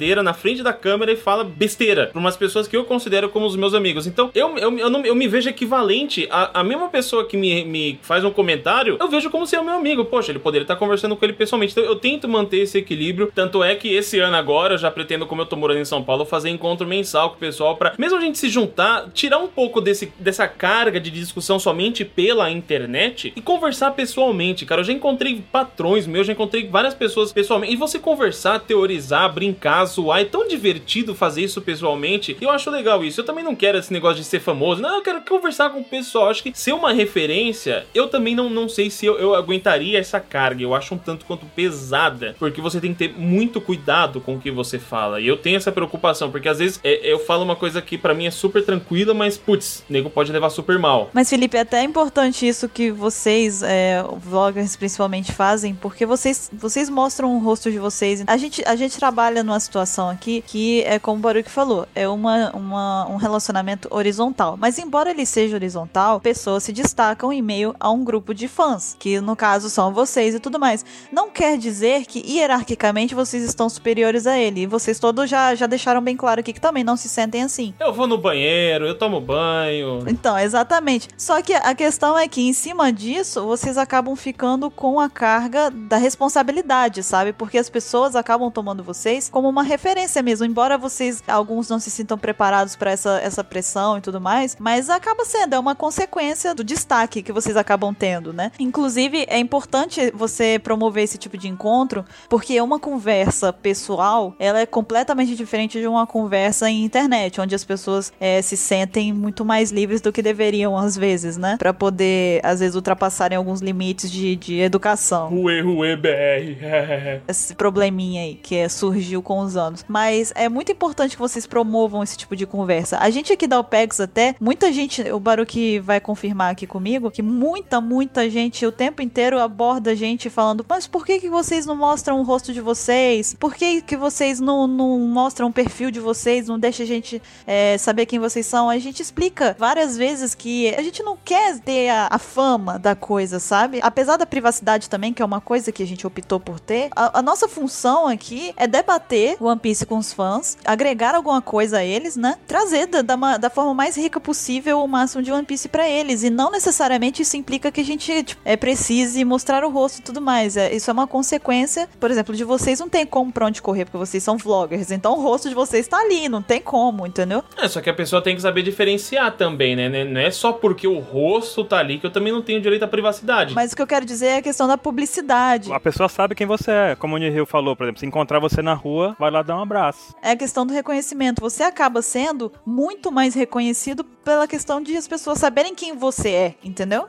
Você conhecerem o seu rosto, conhecerem você, a pessoa. A gente acaba sendo um bando, um bando de voz. A gente vai lá no Anime Friends, como você viu, e ninguém dá, tipo, ninguém dá vencimento de quem a gente é, entendeu? É, a gente esteve na Fast Comics no Anime Friends e ninguém reconheceu, porque ninguém sabe quem a gente é. Dois ou três sabem. Cara, eu acho, eu acho isso muito da hora, porque depois que eu saí do Anime Friends, depois que eu- eu- vocês foram passear, eu encontrei um cara que eu, eu, eu vou esquecer o nome dele aqui. Mas eu- tem a cobertura minha do ano passado do Anime Friends lá no canal, você dá uma olhada no final do vídeo, ele é quase da minha altura. Meu, eu dava cascando o bico com ele, cara, porque eu não me acho engraçado, tipo, eu não me acho nem um pouco engraçado. Então quando eu encontro essas pessoas que me fazem rir, eu acho isso muito legal, sabe? Eu, eu fico agradecido por ter essa oportunidade de conhecer essas pessoas. Então eu já pensei muitas vezes também em parar com o canal, mas eu não sei se eu conseguiria. Eu acho bacana essa interação, eu acho legal isso. É bacana. Eu acho que a verdade é que a gente acaba ficando até um pouco dependente disso, sabe? Acaba virando A nossa droga. a nossa vida, cara, vira isso. Às vezes a gente não grava podcast, né, Baruque, na semana. Eu sinto falta, parece que faltou alguma coisa. Eu sinto um oco no peito quando eu não gravo vídeo. Que isso. É, mais ou menos isso. Me sinto meio ace. O All Blue passou por problema técnico, acho que eu não consegui postar uns três vídeos que eu ia postar nesse dia, eu fui dormir triste, velho. Foi foda. Aí na quarta começou a dar tudo certo. Eu, porra, velho, o All Blue, minha vida, cara. Eu já parei, né? Vocês sabem, eu parei de fazer vídeo uma época e acabei que eu voltei por causa de Boku no Hero Academia, né? Mas, cara, eu não consigo não fazer mais, tá ligado? Eu chego tanto que agora, quando, quando tava no final do, do ano passado, no final do semestre, cara, eu não conseguia simplesmente não, porque eu não tinha como gravar, sentar aqui na minha frente no, no meu, meu- meu computador e gravar, enfim. Então o que que eu fiz? Eu tive que dar um jeito, perguntei pro, pro meus inscritos o que, que eles achavam e lancei um quadro que se chama de improviso, que eu pego meu celular onde eu tiver e faço um vídeo. Então o povo sabe que é um vídeo sem edição, eu falo ali o, o tema que eu preciso falar, que eu quero falar, sem edição nenhuma, sem qualidade. E sem qualidade não, porque meu celular não é tão merda assim. Mas sem, sem a qualidade em HD de uma câmera, enfim, né? Coloco no canal e, cara, a gurizada curte demais esse tipo de vídeo. Tem gente que diz que é melhor, melhor é o quadro do meu canal, porque eu fico mais espontâneo, é sem roteiro, eu falando é sem corte. Então, assim, a gente acaba meio que se viciando nisso, sabe? Mas uma, uma coisa que, que sobre, sobre a fama, rapidinho que eu queria falar, é que acaba gerando um fenômeno meio complicado. Ah, eu tento responder as pessoas na página do meu Facebook, depois que eu deletei o meu Facebook, né? Que eu tiro o saco daquela merda. Eu tenho um Facebook fake só pra gerenciar a página e eu respondo todo mundo que manda inbox na página. Aí, direto, cara, vem gente falando pra mim: ah, me dá umas dicas que eu queria começar um canal e tal. Daí eu, eu paro pra conversar com essa pessoa, eu não só respondo. E eu falo, cara, o que que tu quer fazer no canal? Ah, eu quero fazer vlog, eu quero aparecer, quero fazer gameplay, quero fazer. Eu falo assim, bom, qual o teu objetivo pra fazer isso? Aí a pessoa enrola, fala que gosta muito de falar. No final das contas, 90% das pessoas, ah, eu quero ser famoso e quero ganhar dinheiro. Claro, porque a gente ganha rios de dinheiro fazendo vídeo, né? Todo mundo aí, hein? Nossa, porra, eu vou sair acabar esse podcast aqui, eu vou dar um rolê na minha Ferrari. Depois eu vou pegar minha Lamborghini, minha Harley Davidson, super rico.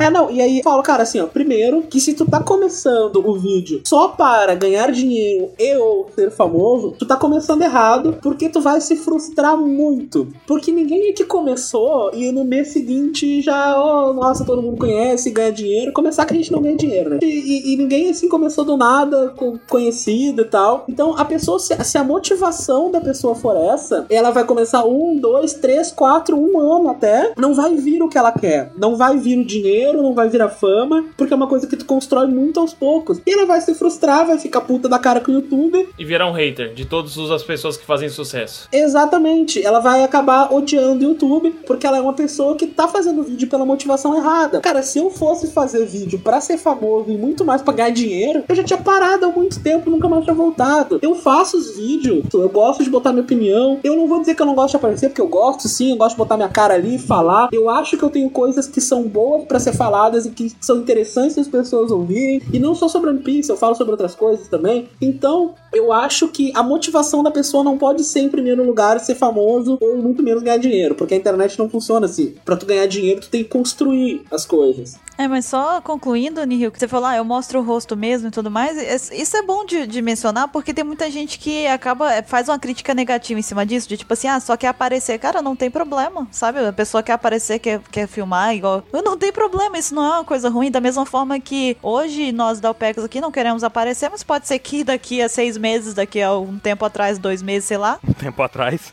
voltamos no tempo e aparecemos. Vai, vai, vai que tu pega o DeLorean e quer aparecer no passado. É, talvez. Esse DeLorean tá uma loucura nesse OPEX Cast. tá, esse negócio de viagem em tempo, isso me buga, cara. Então, assim, não há problema. Então, também as pessoas não precisam ficar com essa visão negativa de que você mostrar o rosto e você querer aparecer ou não, você é um vendido ou alguma coisa do tipo. Você só tá fazendo o que, que você quer, o que, que deu vontade. É, esses tempos os caras me chamaram de vendido, logo quando, quando a gente firmou parceria com o Pex e tal, né? Porque era do outro site, enfim. E aí, nego, ah, eu sou vendido. Eu falei, porra, se eu sou vendido, cadê o dinheiro que me compraram, né? Exatamente, eu ia cobrar agora também. Falar, Pois é, né, cara? Tá com Baruque! Opa! Tá com 27 que não tá aqui. A Bororô gastou em bacon que eu tô ligado, hein? Não fala, Felipe. Não, se você não dividiu comigo, eu vou dedurar assim, mano. Tá X9 aqui. Rapidinho, porque eu preciso fazer um parênteses aqui só pra dizer que Baruque é foda, que ele me ajudou naqueles problemas técnicos do All Blue. Aê! Aê, pronto, vai, continua. Tá bom, se abracem, se abracem e vamos Eu continuar. Achei que você ia falar que precisa de um companheiro. Baruque e Matheus na cama. Opa! Que isso, rapaz? Que delícia, cara. É o que, rapaz? Na cama, companheiro, nossa. Meu amigo, companheiro de One Piece na cama. Como diria Bururu, é o que, homem? É o que, rapaz? é o Ansem que diz isso. Mas, ó, duas coisas que eu queria voltar no tempo aqui de novo com o nosso DeLorean. Editor, coloca a musiquinha da introdução do Doctor Who, né? Tu- Na hora de voltar no tempo. Posso escutar a voz do Caio. Eu odeio a minha vida. Caio, eu te amo. Beijo no coração. Você é foda. Não adianta me bajular. Mas uma coisa interessante é a seguinte: como o Nihil e o Matheus citaram lá atrás, acaba se criando personalidades nesses grupos todos, sabe? A gente vai falar um pouco mais sobre a responsabilidade de formadores de opiniões mais na frente, mas voltando à questão dos grupos, uma coisa interessante que acontece, que é um dos problemas que eu considero dessa organização horizontal de, de pessoas, é algo engraçado, porque na OPEX mesmo, citando o caso da OPEX, que a gente falou lá que todo mundo tem a liberdade e tudo mais, sabe? Só que o que acontece, acontece igual aconteceu, igual aconteceu nos grupos, em que algumas pessoas se destacaram e começaram a gerenciar o projeto, a parte maior do projeto, que no caso foi eu, 27 e a Bururu, sabe? Porque hoje em dia o QT tem a liberdade de chegar e falar assim, ei, quero fazer um campeonato de fanart. A gente fala, beleza, mas antes de começar o campeonato de fanarts, vamos ter que planejar tudo. O que, que você precisa, sabe? É a gente que chega lá e fala, QT, o que, que você precisa, entendeu? E ele vai dizer pra gente o que, que ele tá querendo. É, vocês basicamente trabalham no- um cobrindo a necessidade do outro. Olha, a gente tá fazendo aqui o podcast, a gente precisa de um editor, precisa disso. Exato. A gente tá fazendo o, campe- o campeonato de fan desenho, a gente precisa de ter gente pra dar uma força, pra fazer divulgação, pra montar. A gente quer um prêmio, o que, que a gente vai conseguir? A gente arruma. Não se preocupe, a gente arruma um prêmio aqui pra dar legal e tal. Então, tudo isso, o Caio chega assim e fala, ó, quero testar um negócio novo aqui na edição do podcast. A gente fala, cara, vai lá, o que, que você quer fazer? Ele conta pra gente, a gente fala, beleza, vai, sabe? E é assim que funciona. Vai que é tua, Tafarel. A mesma coisa acontece nos grupos, só que às vezes, como a gente já tinha dito, essas personalidades que vocês citaram acabam sendo os administradores e responsáveis pela manutenção e gerenciar o conteúdo desses grupos. O que que acontece? Merda, dá merda. Eu queria até que o Nihil falasse, ele falou lá de, de fascismo e tal, eu queria que ele explicasse, porque eu acho que muito, algumas pessoas podem não saber o que, que ele quis dizer com aquilo tudo. Não, cara, é, é basicamente assim, ó. Ah, Quando tu tá em grupo, tu se afeta muito pra esse grupo, assim como tu também afeta o grupo, né? Ideias que eu trago pro grupo modificam o grupo e ideias que eu recebo do grupo me modificam. Só que a consciência grupal, ela tem uma força que as pessoas, a maioria das vezes, desconhecem. Então, a gente vê exemplos extremos, por exemplo. Quando a gente vê aquele caso no estádio lá no, no- no- na arena do Grêmio que a minazinha chamou o aranha de macaco. A gente viu um monte de, de gente gritando palavras racistas e depois a gente vê numa quando estourou toda a parada de racismo da mina e tal que é uma bosta óbvio tu não pode ser racista em nenhum contexto a gente vê vários amigos negros dessa menina defendendo falando não ela não é racista e se deixou levar bom eu não vou me deixar levar se eu não tiver nada dentro de mim mim que me motive isso, né? Então, eu dizendo que essa mina seja do Ku Klux Klan, tá ligado? Eu tô dizendo que ela tem alguma coisa que aflora quando é apoiado por um grande grupo, sabe? Então, assim como eu posso ser um cara super gente boa e no momento que eu tiver em um grupo onde eu me sinto à vontade, onde eu tenho, onde eu me sinto à vontade, e aí eu vejo que alguém que eu não conheço vai lá e fala uma bobagem, a pessoa comete um erro, e eu vejo que as pessoas que são do meu grupinho particular começam a avacalhar com essa pessoa, eu me sinto primeiro no direito de fazer isso, porque os outros também estão fazendo, e depois eu me sinto no dever de ajudar meu grupo a ficar avacalhando com essa pessoa. Então, eu não sou um babaca na minha vida, mas quando eu me junto com um monte de gente babaca, minha babaquice aflora a níveis absurdos. Cara, isso vai exatamente de encontro ao, ao próximo tópico nosso, que é a influência dos fãs na comunidade, né? E como a comunidade é moldada pelos fãs e o comportamento em grupo, como ele altera, às vezes, as pessoas, cara. Tipo, como você mesmo disse, as pessoas acabam tendo comportamentos diferentes, diferenciados mesmo, agressivos, sem que elas sejam necessariamente assim. E aí vai aquela coisa, ela cria aquele personagem, aquele personagem, como o Matheus falou, dá like, as pessoas pensam, pô, ele é foda, vou fazer igual. Aí quando o cara chega lá, ele vai fazer igualzinho, né, cara? Vou fazer uma piada igualzinha, digna daquele rei lá do like, pra poder ser uma personalidade reconhecida aqui nessa comunidade também. É um querendo mitar mais que o outro. Eu odeio essa, essa palavra. Ah, eu vou mitar. Ah, o fulano mitou. E aí começa o Game of Likes. É, o bagulho fica louco. É, é, tipo, porra, se, o- se o cara chega pra mim e fala assim, ei, maluco, consegui curar a fome do mundo. Eu falo, caralho, esse maluco mitou. Quer imitar, filho? Acha cura pro câncer. Agora, o cara que faz um comentário no Facebook, porra, bicho, ok, foi lá às vezes teu comentário, merece um like, só isso. Segura meu like, fera. Pega meu like, cuida dele. Cuida dele. Aí tá lá o Fera segurando o like assim, o Fera do X-Men. Nossa senhora, meu Foi tão ruim que foi boa, velho. Alguém tem que fazer as piadas do 27, né, cara? Alguém tem que fazer a vez aqui. Tá vendo? Se, se Baruque dissesse isso no Facebook, alguém ia dizer, você mitou. Nem foi, foi uma bosta, tá vendo? É, é, tá vendo? é igual o Matheus fez, ele riu e falou que merda, tá entendendo?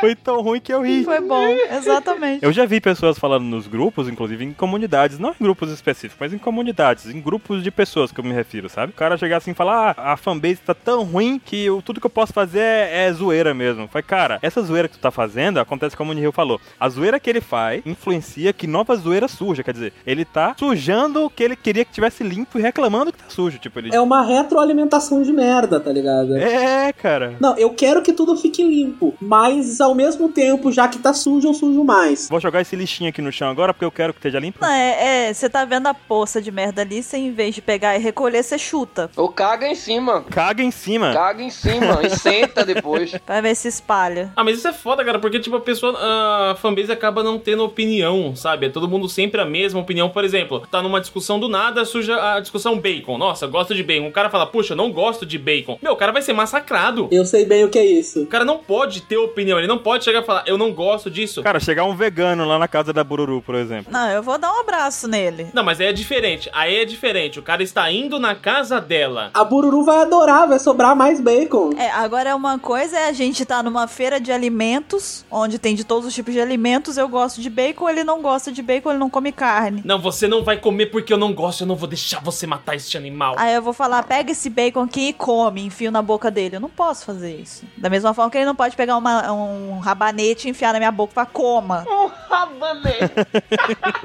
Esse do rabanete foi muito específico, eu acho que já aconteceu. Pega uma berinjela lá, lasanha de berinjela e fala, olha aqui, é igualzinho lasanha bolonhesa. Eu vou falar, "Ah, claro que não. Claro que não, isso não é lasanha. Lasanha bolonhesa. Podia ser quatro queijos, mas ela falou bolonhesa. Mas eu, eu acho que é isso que o pessoal tem que fazer. Eu já falei isso até no meu canal. Ignorar. Estão em num debate legal, aí vai ter aquele Rue BR que vai chegar e vai esculachar, vai meter o pau. Ah, não, que bababá, Rue Rue BR. Ignore e continua o debate, cara. É isso. Está num debate sadio, tá num debate bacana, todo mundo se respeitando. Eu acho isso bacana.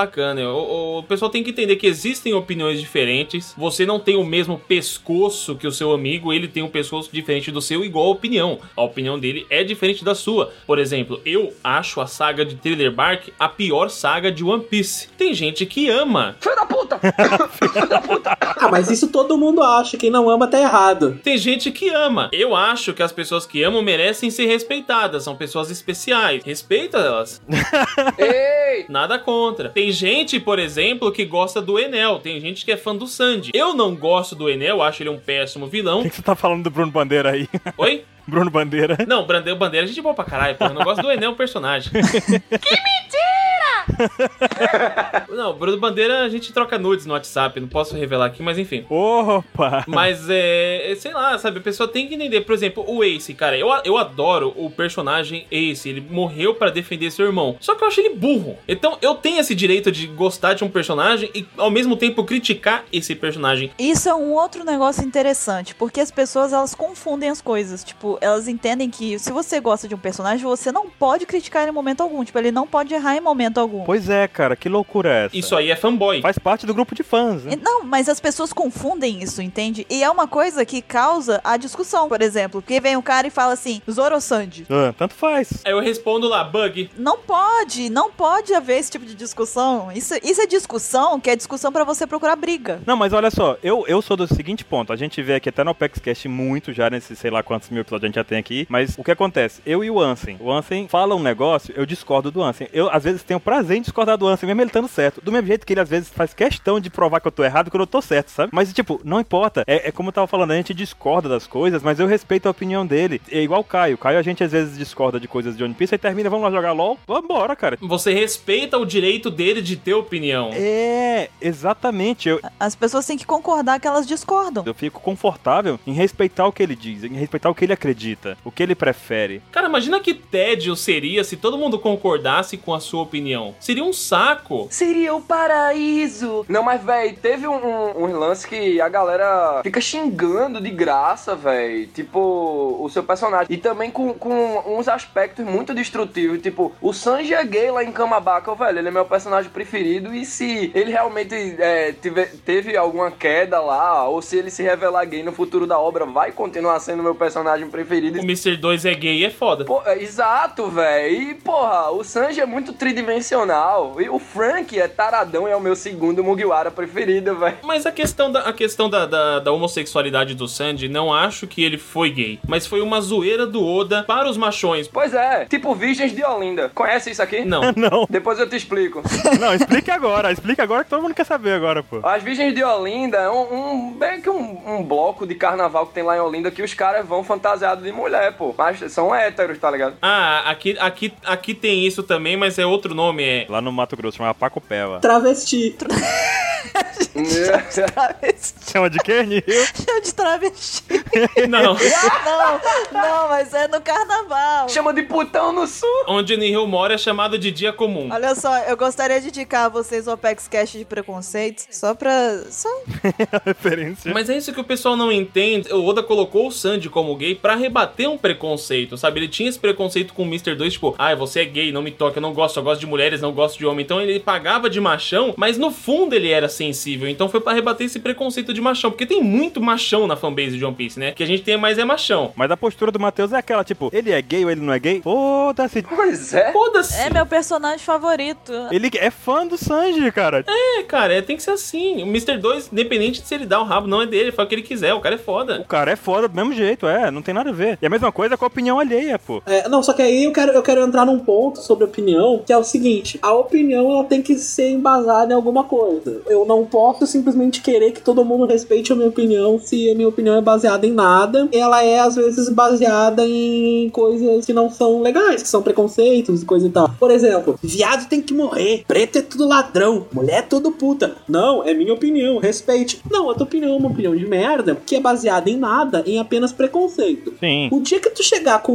um argumento justificável de por que que toda mulher é puta, de por que que todo negro é ladrão, por que que todo viado tem que morrer de maneira sem preconceitos, ou seja, nunca, aí sim eu vou respeitar a tua opinião. Agora, se tu me trouxer uma opinião bem embasada sobre, um, sobre qualquer coisa, não precisa ser necessário, necessariamente sobre anime, eu posso não concordar contigo, mas eu vou respeitar a tua opinião. Agora, eu não posso é, querer entrar num debate dizendo que a minha opinião tem que ser respeitada independente do que, ela, do que eu diga. Exatamente. É, Não, mas aí o cara não tá, o cara não tá querendo dar uma opinião, o cara tá querendo pregar uma verdade absoluta. Sabe quem define é, esse tipo de pessoa? O Rod Jones, velho. É o preconceito pelo preconceito. É o, o vilão mais estúpido que tem, velho. É imbecilidade. É, é tipo aquela coisa, o que que os humanos fizeram pra você? Nada. Não sei. Véi, e a galera, em vez de se espelhar nos personagens de One Piece, às vezes ficam brigando entre si, comparando qual é a obrinha mais famosa e blá blá blá. A obrinha pareceu o Kaka, né? Mas enfim. Puta, isso me irrita tanto, cara. Isso me irrita tanto. Naruto ensina muito sobre amizade. A gente brinca disso que a pessoa acompanha o Tio Piece, cara. É, assiste com o olho errado, né? Pois é, Naruto ensina muito sobre amizade, prega amizade, velho. One Piece é união também, amizade, prega isso, velho. O criador de One Piece e o criador de Naruto são amigos, sabe? Eu não entendo essa rixa que o pessoal de One Piece tem com o pessoal de Naruto e vice-versa, cara. Pois é, eu adoro os dois, velho. Tô fazendo review de Naruto agora, é maravilhoso o negócio. One Piece também é, puta que pariu. Oh, os dois são fodas. Eu estou extremamente arrependido de não ter conhecido Naruto junto com One Piece, cara. As duas obras são maravilhosas. É uma, uma vez eu falei no meu canal, assim, tipo, que a gente pega, eu tava falando sobre Boku no Hero Academia, dizendo que eu esperava que ele atingisse a grandeza de Naruto. E aí eu falei, porra, as pessoas sabem que eu particularmente não gosto de Naruto, mas eu teria que ser retardado pra negar a grandeza de Naruto, tá ligado? É negar um fato, né, velho? É fato que Naruto é grande. Olha o que é o tamanho de Naruto,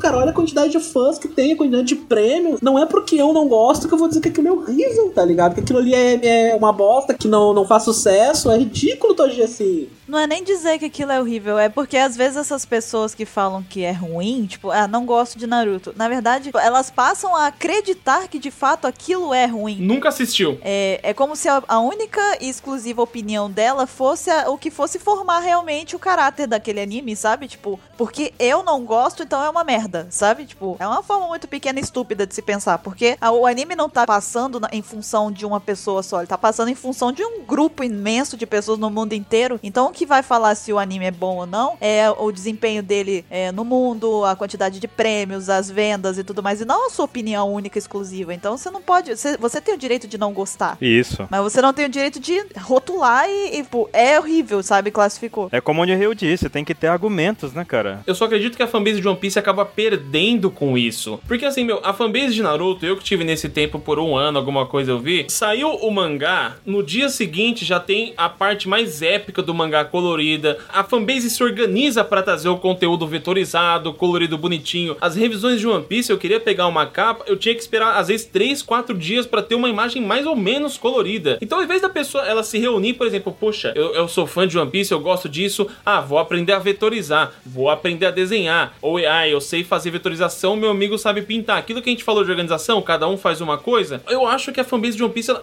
tem muito mais a ganhar. Se parar de se preocupar se One Piece é melhor que Naruto, melhor que One Punch, melhor que qualquer outro mangá ou anime, e começar a se preocupar o que é bom em One Piece, o que vale a pena ser levado pra frente, qual mensagem eu aprendi, qual mensagem eu posso levar adiante. Porque muita gente assiste, muita gente lê, mas não entende a mensagem, não sente One Piece, cara. E eu vejo muito isso, por isso que a fanbase ela tá meio do jeito que tá. Qualquer obra, velho. Qualquer obra, é verdade. Então, eu falo One Piece mais por causa da fanbase de One Piece, mas Naruto tem isso, todas as obras têm. Mas a pessoa não sente isso, ela não põe em prática aquilo que ela aprende. E isso me deixa chateado quando eu vejo, por exemplo, um cara com uma opinião errada, as pessoas xingando ele. Eu acho extremamente idiota isso, cara. Às vezes, quando eu mesmo tô debatendo com uma pessoa, por exemplo, eu lancei um vídeo onde eu critiquei. Eu não lembro qual foi que eu critiquei, foi ano passado lá. O cara respondeu com a opinião dele, ele fez um texto enorme. Eu li, eu falei, poxa, vou responder à altura. Fiz outro texto enorme. Eu fiquei tão orgulhoso do modo como o cara se portou comigo e o modo como eu respondi, que eu tirei um print e coloquei na página. Eu vi isso. Eu falei, eu não estou criticando ele, eu não estou. Mas eu achei legal. E depois disso, eu e ele, a gente conversou mais um pouco. Eu achei tão legal, cara. Eu adoro escrever textos em debates. Eu adoro conversar com as pessoas. Então eu acho legal quando ele expôs a opinião dele sem em nenhum momento agredir a minha. E eu expus a minha sem em nenhum momento agredir a dele. E esse é o tipo de discussão que eu sinto falta na fanbase de One Piece. Tanto é que eu me afastei. Desde o, de dezembro do ano passado eu já tô afastado. Eu comento pouco, eu respondo poucas pessoas porque tenho mais coisas pra fazer. Vídeos pra gravar, as coisas pra editar. E às vezes eu perdia, tipo, ficava até 3, 4 horas da manhã pra responder as pessoas, pra debater, e as pessoas só querem zoeira. Elas só querem aparecer, só quer, ai, me nota, eu quero ser respondido. Eu não quero isso, cara. Eu já disse, eu sou normal, eu quero conversar com vocês de igual pra igual. Mas, tipo, assim, é, eu concordo com isso que tu disse, mas é bom ressaltar que tem muita galera assim em One Piece, só que tem esse tipo de público também em toda a obra, velho. É foda. Com certeza. Você encontra isso em One Punch Man, Boku no Hero Academia, em Naruto, em puta que pariu. Tem, claro, em maiores e menores proporções, mas acho que as mais famosas é que tem a tendência, né, de ter a maioria dessa galera, porque são Quanto mais gente tem, né, cara? Bota 10 pessoas num lugar, um vai ser babaca, tá ligado? Então imagina se tu bota um milhão. A galera devia aprender a se guiar pelo que a obra prega, velho. Por exemplo, eu sou uma pessoa completamente diferente da do ano passado, quando eu vi Star Wars, velho. O episódio 7. Porra! É foda. Você, você, quando vê um, um, um filme, lê uma obra, lê um livro, você, você vira outra pessoa, porque você tá sugando. Nunca vi ninguém mudar tão rápido. Você, mas é, você tá sugando toda uma, uma jornada de herói, você tá vendo o que é certo e o que é errado. É verdade. Mas é, por exemplo, o Felipe que eu era quando eu comecei o canal é totalmente diferente do Felipe que eu sou agora. Antes eu era, na época da One Piece e da zoeira, o Baruque lembra bem dessa época. Cara, Eu também me lembro. Ah, não, mas Bururu, você não me recusou. O Baruque me recusou. Eu também participei da One Piece da Zoeira junto com o Nori. Foi lá que eu conheci o Nori, né? Mas eu era dessa fanbase, essa fanbase zoeira, zoeira sem limites. E, tipo, hoje eu vejo que não, a zoeira tem um limite. O limite onde você re- Respeito, né, velho? É foda. desrespeita a outra pessoa. Eu acho que não é todo. Então eu mudei muito, cara. Eu amadureci muito. Conta aí a história, pessoal que tá ouvindo e não sabe. Não, deixa pra lá. Deixa pra lá. Teve um plot twist, cara. Teve um plot twist na, na história, foi legal. Vamos deixar essa história pra um próximo OPEX Cast. Então fica na curiosidade aí, o pessoal que quiser saber. Tem que ouvir todos os OPEX Cast, hein? Tá bom, então. Até por isso, cara, que eu conheci o Honório nessa época, né? Da época da, da da zoeira. Eu participei, eu fiz muita zoeirinha junto. Hoje eu vejo que muita coisa que a gente falava naquela época era ah, absurdo, assim. E Como a gente fudeu a fanbase. É, exatamente. E faz parte do amadurecimento, tá ligado? Então, hoje em dia a gente vê que a gente fez muita cagada. E o que, que a gente faz? Porra, a gente tenta educar as pessoas pra não fazer as mesmas cagadas que a gente fez, tá ligado? Pra não cometerem os mesmos erros. Até porque hoje em dia a gente atinge um público maior do que aquela época, né? É, a gente tá tentando isso também. Eu me sentiria deprimido se eu tivesse hoje com a mesma mentalidade de três anos atrás. E deveria mesmo. Não, pois é, a mudança do andar da carruagem é normal. Você vai, é, um dia após o outro, você vai ficando uma pessoa diferente. Mas o que eu quis dizer há uns momentos atrás é que quando você lê uma obra, você tem que Absorver ela. Exato. E usar, tipo, tudo que ela tá pregando pra você ser uma pessoa melhor também. Afinal, ela tá ali pra lhe adicionar coisa também. Sim. Porra, quando o Kishimoto fala em amizade em Naruto, ele quer que você aprenda aquilo, velho. O cara tá passando uma lição. A mesma coisa em One Piece, quando ele tá enfrentando o vilão filho da puta. Não seja desse jeito, velho. Veja como o Ruffy é bravo, etc. Enfim, é isso aí. Quando acabou Naruto, que o Oda fez o Momonato, o Kishimoto. Muito foda isso, Que velho. ele falou que foi muito bom ele conseguir competir com, com o Naruto, ele ter uma, com, com um competidor à altura. Porque aquela coisa, os malucos eles nunca foram inimigos, eles são amigos. O que que acontece? Eles tinham dois mangás que eram rivais. Amigos e rivais. Eu não me sentiria digno de ter o que eu tenho se o meu concorrente fosse uma bosta, tá ligado? Que louros eu, eu vou colher se eu sou o melhor num bando de idiota? Então, o meu adversário ser tão foda quanto só me, dá valor, só me dignifica mais ainda o meu adversário ser tão bom quanto eu. E as pessoas às vezes ignoram essas coisas, eles só querem saber que o meu é melhor que o teu. Só uma coisa aqui que é um paralelo que eu achei interessante fazer. Quando você entrar numa discussão que tiver o cara colocar uma opinião que é diferente da sua e você é fã de One Piece, lembra do Luffy. Se uma pessoa normal vai enfrentar o vilão, a tendência é uma luta até a morte. Por quê? Porque a pessoa entende que matar o vilão é a solução. O Luffy não. O Luffy é diferente, ele não mata. Ele acaba com a pessoa, ele acaba com o objetivo da pessoa. É foda, Então velho. você tem que fazer isso com o seu adversário na discussão. Se a pessoa entrou numa discussão com você, você não xinga ela, você ganha dela com argumentos. Ou então vai comer carne, velho. Sabe, debate com ela. Se você vê que a pessoa tá errada, mostra pra ela, falando, ó, a parte certa é essa. Isso aqui que você falou não condiz, ó, não, na margem. Sabe, pesquisa, cara, pesquisa, não tenha preguiça, porra. Cara, educação, velho. Educação em responder esconder as Ou coisas. então vai comer carne, velho. Vai comer carne, foda-se. É, enfia a boca na linguiça. Vai comer carne. Não, e assim, ó, quando tu tiver errado, não tenha orgulho pra dizer assim, "Pô, eu não vou dizer que eu tô errado. Porra, se tu tá errado, fala, ah, não, pois é, eu não tinha pensado por esse ponto, tu tá certo. Oxe, isso é tão natural pra mim, velho. Tem que dizer mesmo, velho. Cansei de errar já no canal. Se eu tô falando bobagem, eu quero que as pessoas me corrijam, tá ligado? Eu não quero ficar perpetuando uma bobagem pra ser visto como um idiota. Então, se alguém me corrige, me mostra que eu tô errado, é óbvio que a pessoa não vai chegar também, ah, tá falando merda. Não, me mostra que eu tô errado. Até pra eu saber aonde eu tô errando. Aqui na, na coisa, no, no Apex Cash a gente até fala, né, Bururu? Tipo, se a gente estiver falando besteira, por favor, corrijam a gente. É, exatamente. Mas existe um modo que meu professor de TCC me ensinou como você corrigir a pessoa pra ela aceitar, que é o modo hambúrguer. No começo, antes de você me- falar a coisa que a pessoa errou, você elogia. Por exemplo, ano passado, assim que saiu o filme do Star Wars, eu fui ver uma revisão num canal. E aí o cara tava falando, tipo assim, revisão sem spoiler. Aí eu falei, poxa, não é spoiler, é spoiler. Aí eu comentei lá, falou, então, cara, é só um uma, uma correçãozinha básica, não é spoiler, é spoiler, mas o vídeo tá bacana, entende? Foi o canal do Matheus? Eu não lembro que canal que foi, mas pode ter sido, eu não sei. Foi, foi no All Blue, Matheus? Foi no All Blue que você falou spoiler? Não, não lembro, enfim. Não.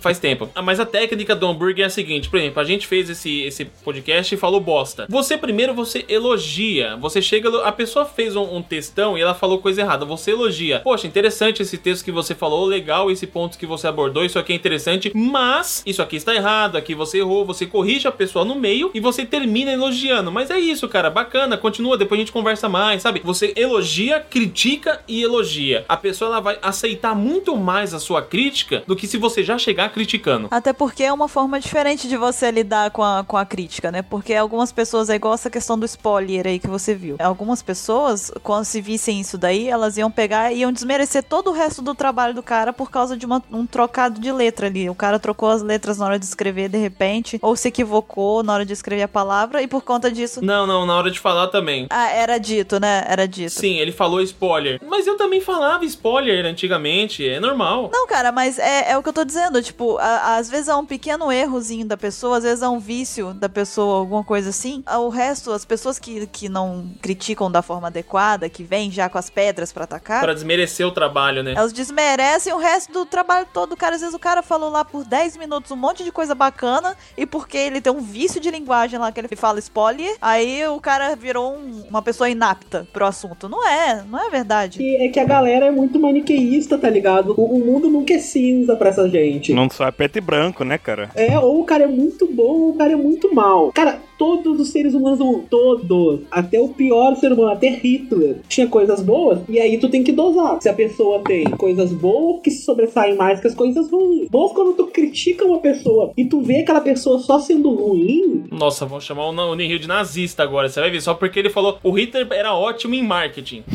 é, tá ligado? O cara era genial em marketing. Eu vou fazer todo mundo me amar, e aí eu vou, eu vou subir no poder de forma democrática. Porra, o cara é um gênio. Agora, ele era um gênio filho da puta, tá ligado?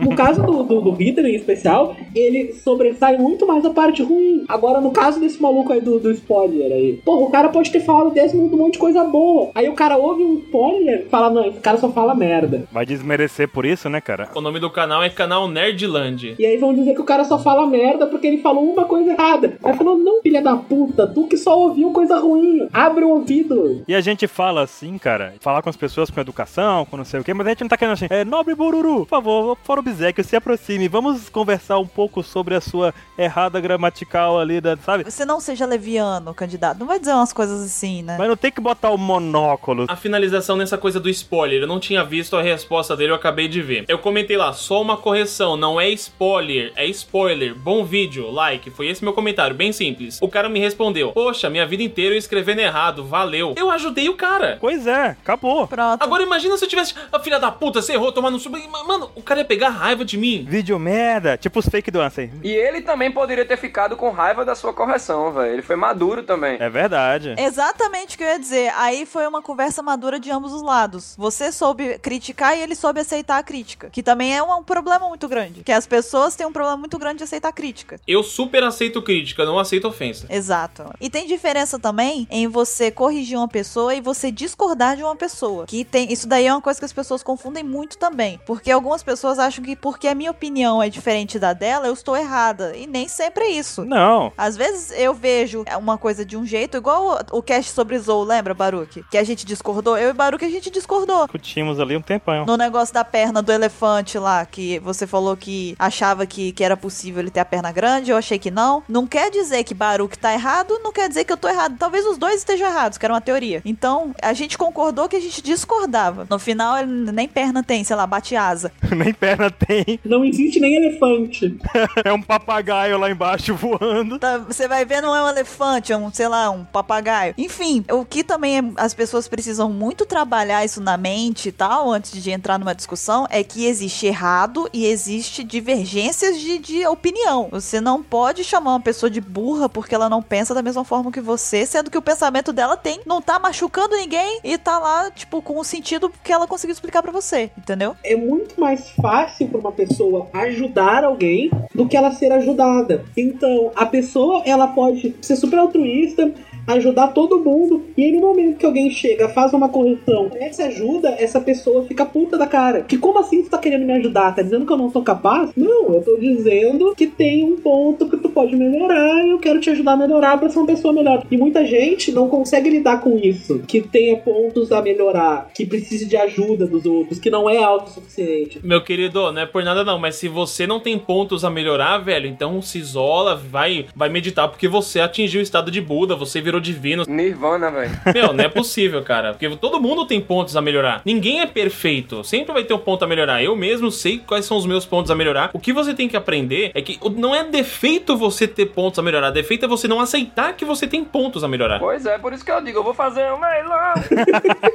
Como diria o meu, meu, meu ídolo, de novo, como falar aqui, o Mário Sérgio Cortella, nós não nascemos prontos, né, cara? A gente vai se fazendo. Eu não sou uma edição, isso aí não sei o que eu tô dizendo, Cortella. Porque senão vão achar caralho, nível inteligente pra caralho, não, é o Cortella. Ele fala assim: eu não sou uma, uma edição inédita minha, mas eu sou uma nova edição revisada do meu eu antigo. Que bonito isso, Nihil. Eu reviso pontos a melhorar, acrescento coisas novas e eu vou ser uma edição nova minha. Eu não sou inédito, mas eu sou uma nova edição, edição melhorada do que eu já fui. Então ninguém tá pronto, todo mundo tem que melhorar, todo mundo tem que revisar. E as pessoas às vezes não aceitam que alguém de fora fale isso pra elas. Então, cara, isso que tu tá fazendo, talvez tu seja de outra maneira, se tu falar de uma coisa assim, se tu pesquisar coisa, isso não é uma vergonha, ninguém sabe de tudo. O conhecimento, por mais que ele seja infinito, ele é limitado. Ou seja, o conhecimento ele sempre vai existir, ele é infinito, mas é limitado o número de coisas que eu posso aprender. É, o problema é que muita gente confunde informação com conhecimento, né? Ela pega informações vagas, joga lá e não tenta dissecar, compreender, entender. Não, é, eu peguei isso aqui aqui e ponto, isso é verdade. E muita gente acha que justamente por gostar muito de uma coisa, nós estamos aqui, nós gostamos de One Piece. Cara, eu tô com mais de 18 anos de One Piece nas costas. É impossível eu saber tudo de One Piece. Eu sei, tá? sabe nada, rapaz. Tu não sabe nem limpar a bunda direito, rapaz. Se lascar. E aí o que que acontece? Sempre tem alguém que acha que sabe tudo. E no momento que eu chego e falo uma coisa que a pessoa não sabe, ela tem orgulho dela ferido. Isso é óbvio que é imaturidade da pessoa. Que ela não aceita que ela não sabe tudo. Então, porra, é um processo que a pessoa tem que ama- amadurecer tipo, com mesmo, né, cara? Não adianta, porque é, é como, como o Léo falou. Tu não tem nada a, a aprender, porra, vai meditar porque tu é um ser iluminado. Mas é legal você falar isso de questão de maturidade, porque muita gente tende a pensar que é não. Só porque a pessoa tá fazendo uma brincadeira, uma zoeira com algum personagem, a pessoa tende a ser imatura. Mas nem sempre, cara. Existem brincadeiras saudáveis, existe a zoeira saudável dentro da fanbase. Você pode brincar com o personagem, você pode zoar. O que é ruim é você humilhar o personagem que, tipo, cara, ele é importante pra outra pessoa. Quer ver uma coisa engraçada? A gente sempre brinca com aquela coisa de Zoro e Sanji, que a gente até falou um pouco mais cedo, né? E no ano passado a gente tipo, fez aquela postagem Zoro ou Sanji. E o que a gente viu foi muito lindo, cara, porque a gente viu nos comentários o pessoal falando Zoro, prefiro ele por conta disso, disso, disso, eu acho legal, mas também gosto do Sanji. Cara, esse foi o feedback que a gente teve com a postagem no Facebook sobre Z- Zoro versus Sanji. Que é o feedback que tem que ser, né? É o feedback correto. E esse feedback foi completamente diferente do que a gente teve, por exemplo, em 2014, Mas é que naquela época ainda tinha uma pista da zoeira ainda. É, a gente fez essa mesma postagem em 2014 e o feedback foi aquele negócio, ah, um xingando o outro porque o Zoro é mais forte, não sei o que, o Zoro corta o Sanji, o Sanji chuta a bunda do Zoro, aquela putaria toda. Não fazia sentido nenhum. É, o que aconteceu esse ano foi uma coisa maravilhosa. A gente fez a mesma postagem e o resultado foi uma, uma- as pessoas comentando, dizendo a, a sua preferência e justificando por quê. Em- Não todos, vou dizer, não vou dizer que todos, mas na maioria respeitando a opinião alheia, cara. Mas é assim que tem que ser, cara. Até dá pra você brincar, né? É porque a gente sabe que a exceção sempre vai existir. Sempre vai ter Sim, sim. os errantes, né? São aqueles que estão ali pra causar. Só que o problema é quando a exceção começa a ser o inverso, né? Quando a exceção vira regra, velho. Quando a exceção começa a ser as pessoas que realmente querem conversar. Não pode ser assim. A exceção faz muito barulho, é esse o problema. É verdade. Mas eu, eu não vejo problema. Por exemplo, uma pergunta de ah, quem você prefere, Zoro ou Sandy? O Matheus chegar lá e falar, poxa, eu prefiro o Sandy, porque o pessoal fala que o Sandy é viado, mas quem fica com a boca na espada é o Zoro. Sabe, é uma brincadeira, beleza. Ah, é, pois é. É, ok. Ok, é uma brincadeira. E aí, tudo bem, porque isso é uma brincadeira. O problema é que as pessoas estão muito sensíveis também, hoje em dia. Tudo cheio de não me toque, ah, vão te lascar. Principalmente por trás da- do computador, né? Que cada um. Geração leite com pera. É, tem uma sensibilidade muito desnecessária que tá tomando conta das pessoas na internet ultimamente, e isso tá alastrando, né, pra, pras fanbases também. A gente às vezes faz alguma tirinha, alguma coisa de zoeira brincando, porque a gente fala, zoeira tem limite? Tem limite, sim. Tem coisas que você não pode brincar. Mas a zoeira tá aí pra ser feita também, com coisas saudáveis, com coisas de brincadeira, que a gente sabe que tem um respeito implícito ali dentro da brincadeira também, sabe? E não há mal com isso, não há mal com isso. O problema é que hoje em dia você brinca com qualquer coisa e as pessoas já se doem muito fácil. E elas se doem e elas não vêm debater com calma, elas vêm debater trocando ofensas, que também já tá errado, tudo já tá errado. Como- Aí daí é um, desencadeia uma série de comportamentos equivocados que vão criar um caos ali desnecessário numa coisa que era pra ser um- uma postagem engraçada, sabe? Até porque, às vezes, tu faz uma zoeira que passa um pouco e tu não se dá conta. E- então, é bom que a pessoa chegue de uma maneira calma e fala, olha, isso que tu falou passou um pouco do limite. Quem sabe tu não dá uma maneirada, por isso, por isso, isso, isso. Eu ia fazer essa mesma, essa mesma observação. A gente tem um exemplo aqui no Apex que é o Mr. 27. Que não tá aqui hoje, o maldito tá viajando. Ele não está aqui, o azar é dele. A gente vai falar, ninguém mandou. Vou mandar uma caixa de banana pra ele também, só de raiva agora. ninguém mandou, você sabe por quê? Ele falta um, um pessoal enche a gente de e-mail perguntando onde ele tá. Eles brigam com a gente e agora vocês sabem que a culpa é dele. Então briguem com ele. Vou embebedar ele e tatuar uma banana no braço dele. Ah, meu filho, você vai, você vai invocar o avestruz. Como é o nome de avestruz. Vai arrumar um inimigo para sempre se botar banana nele. E depois eu sumo e vocês nunca mais vão me ver. Mas então, a gente tem um exemplo dele, porque o humor do, do Mr. 27, às vezes, agora já nem tanto, né, Baruque? Agora já nem tanto. É, a gente vem conversando muito com ele. Às vezes ele, ele dá um- umas derrapadas assim, mas ele tem um, um humor dele que pra ele é muito engraçado. E às vezes ele vem e mostra a tirinha pra gente e a gente fala: Cara. Não poste isso. Deleta. Ou então ele postou algo, a gente avisa, cara, sinto muito, Mas a gente vai apagar. mas eu acho que deletar é o mais prudente, a gente vai apagar aqui, tá beleza? Exatamente. Mas a gente já tem esse respeito de que ele sabe, por exemplo. Se eu passar do limite, apaguem e pronto. É, esse que ele disse. Se, você- se eu passar do limite, vocês dois podem ir lá e apagar, entendeu? Mas é porque ele tem consciência, ele tem consciência que por ele estar numa página, ele tem uma certa responsabilidade com a fanbase. Exatamente. Ele não, por mais que aquilo seja engraçado pra ele, ele não pode empurrar aquilo pra outras pessoas, porque cada um vai entender de um jeito. São pessoas diferentes, idades diferentes. E às vezes ele não capta que a ideia ele quis mostrar como o Matheus citou naquela hora, assim, sabe? Tipo, ele quer mostrar o ensinamento do Luffy, sabe? Só que as pessoas olham a imagem que ele postou e falam, cara, isso aqui é outra coisa, sabe? Tipo, isso aqui ele tá. É a zoeira sem limite, sabe? E não, ele só queria. Ele, pra ele, na cabeça dele, era só mostrando o exemplo do Luffy. E as pessoas têm que entender também, dentro desse negócio de que a gente posta uma coisa, às vezes,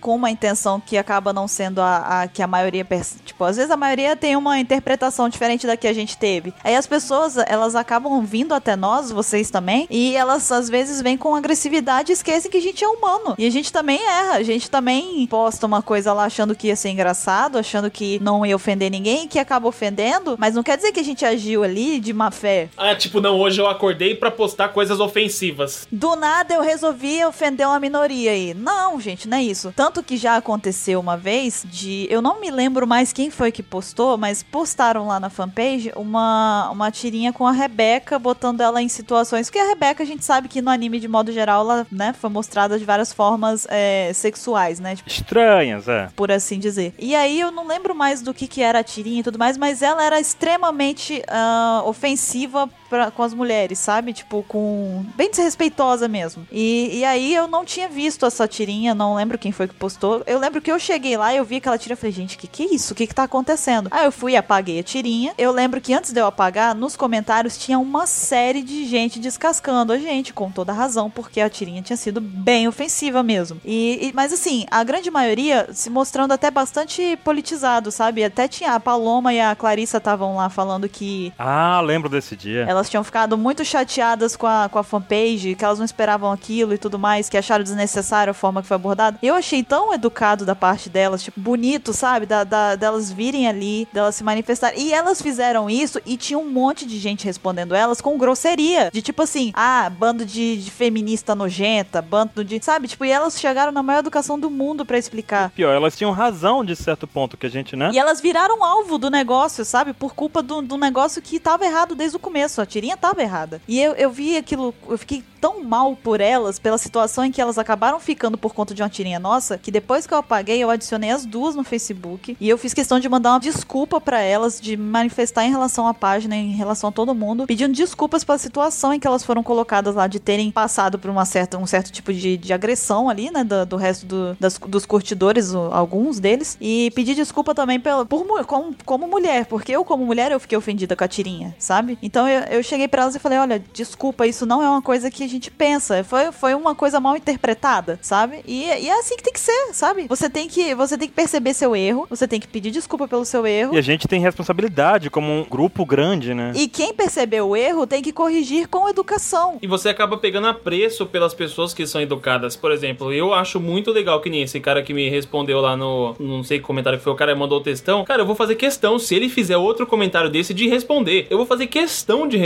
Eu posso não responder ninguém, mas ele eu vou responder. Agora, se o cara vier, o cara que, tipo, ele vem educado, mas que eu sei que um cara que já xingou, eu tenho um pouco de rixa, sabe? Porra, velho, e aí? Qual que é? Uma hora você xinga, outra hora você vem, qual que é a sua? Cara, a gente, na OPEX, a gente tem sorte porque, por exemplo, a gente tem o pessoal da equipe que já teoricamente monitora e quando vê alguma coisa de errado fala pra gente. Tem o fato de ter aquele negócio da, da organização lá que a gente citou, de ter eu, a Bruru e o 27, que tá sempre de olho cada um, cada um tem uma opinião diferente. Por exemplo, se o 27 postou um negócio que, achou- que a gente achou estranho, a gente conversa com todo mundo assim, fala, vamos deletar. O Bruru postou um negócio, vamos deletar, eu não posto nada. Aí não deleta, então, mas, por exemplo, a gente tem sorte de ter esse tipo de grupo, sabe? Uma coisa que eu vi também que acontece, vocês também são formadores de opinião, vocês também têm esse tipo de responsabilidade, só que vocês não têm esse negócio assim, quem, quem te dá cobertura, sabe? Como diz, ah, eu vou pela frente aqui e dá cobertura pela esquerda, sabe? A gente tem essa cobertura. Eu vi essa, esse tipo de cobertura no canal, no, no grupo de Patreon do Matheus, por exemplo. Tipo, teve situações interessantes lá em que aconteceram episódios estranhos, que eu não vou citar aqui, Matheus, mas Sim, tudo bem. aconteceram coisas, mas o, o pessoal do, do QG lá do Matheus, do, Galera do QG. é, a galera do QG lá de Matheus, eles tomaram frente na situação, não, não no sentido de defender o Matheus, mas no sentido de conversar com o Matheus e orientar o Matheus. Você lembra disso, Matheus? Foi foda, velho. Pô, é como eu digo, velho, essa galera é chapéu de palha total, velho. É um clima bem Mugiwara e tava meio exaltado, tava com a minha família, velho. E eu vi uma situação chata. Aí eu fui pra lá, velho, pô, tô muito puto, a gente faz um trabalho, não sei o que, pá. E ele, aí Flávia Pimentinha, ela chegou lá e, vai se acalma. O que é que tu ia falar? Deixa eu ver como é que tu ia falar. Tem que ter cuidado, tem uma imagem. E eles me deram todo um backup, parecia uma equipe ultra preocupada com o All Blue e o que o All Blue representa. E eu, por um deslize, poderia ter botado é, uma imagem feia pro All Blue, velho. Que não era nem o meu intuito, mas no calor do momento, tá ligado? Então a galera é muito família lá, velho. Vocês falaram que a gente não tem essa base, mas queira ou não,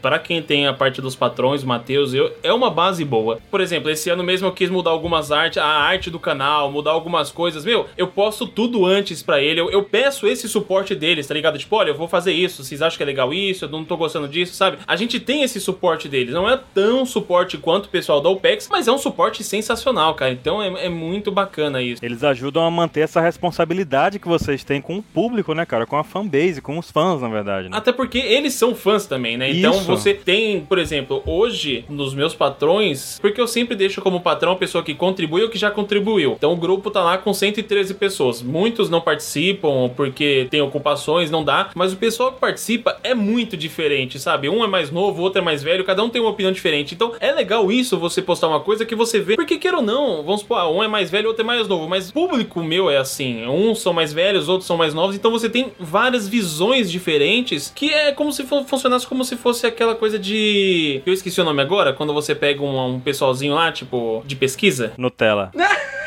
É o que, rapaz? Qual foi? Nutella, tá bom aí a sua Nutella? Olha o cara, oh meu Deus. Então, então, meus patrões agora eu vou chamar eles de Nutellas. Nutelinhas. É um bom nome. São patrões gostosinhos.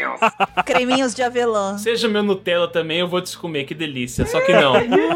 que é isso, Majin Buu? Olha só a pauta de fetiche surgindo novamente. Eu tava conversando esses dias, inclusive, com o Honório. Cara, eu tô muito satisfeito com o meu público atualmente, sabe? Pô, a gurizada tá conversando de boa, não tem ninguém se agredindo nos comentários. E, não- e, tipo, não é algo que eu, tipo, eu precise apagar. Porque a galera tá muito de boa, tá conversando, sabe? Tá trocando ideia. E eu acho, cara, isso, isso pelo menos pra mim, pessoalmente, me dá uma sensação de dever cumprido gigantesca, tá ligado? Porque eu consigo, parece pelo menos, que eu consigo passar que é isso aí que eu quero, sabe? Que eu quero todo mundo interagindo de boa. Tem um cara que eu vou citar o nome dele, que eu nem conheço ele, mas ele comenta direto nos meus vídeos, que é o Johan Zacarias, eu acho. Desculpa se eu falei errado. Meu, esse cara, ele é excepcional. Ele tá sempre comentando, falando de um jeito educado, e é isso que eu quero ver, sabe? Eu quero ver a fanbase de One Piece assim. E, e quando a gente vê relatos, tipo, do, de, de qualquer canal que a gente tá vendo, que o pessoal tá agindo assim, ou na, na OPEX que a gente vê que, há, sei lá, dois anos atrás, a gente via o pessoal se xingando, e aí há um ano atrás a gente já vê uma melhora considerável, porra, arrogantemente eu falo que eu me sinto com o dever cumprido muito forte, sabe? Porque eu sei que eu também faço parte disso. Não, e eu pego carona na sua arrogância também, nesse caso, porque a gente também, né, Baruque, aqui da UPEC,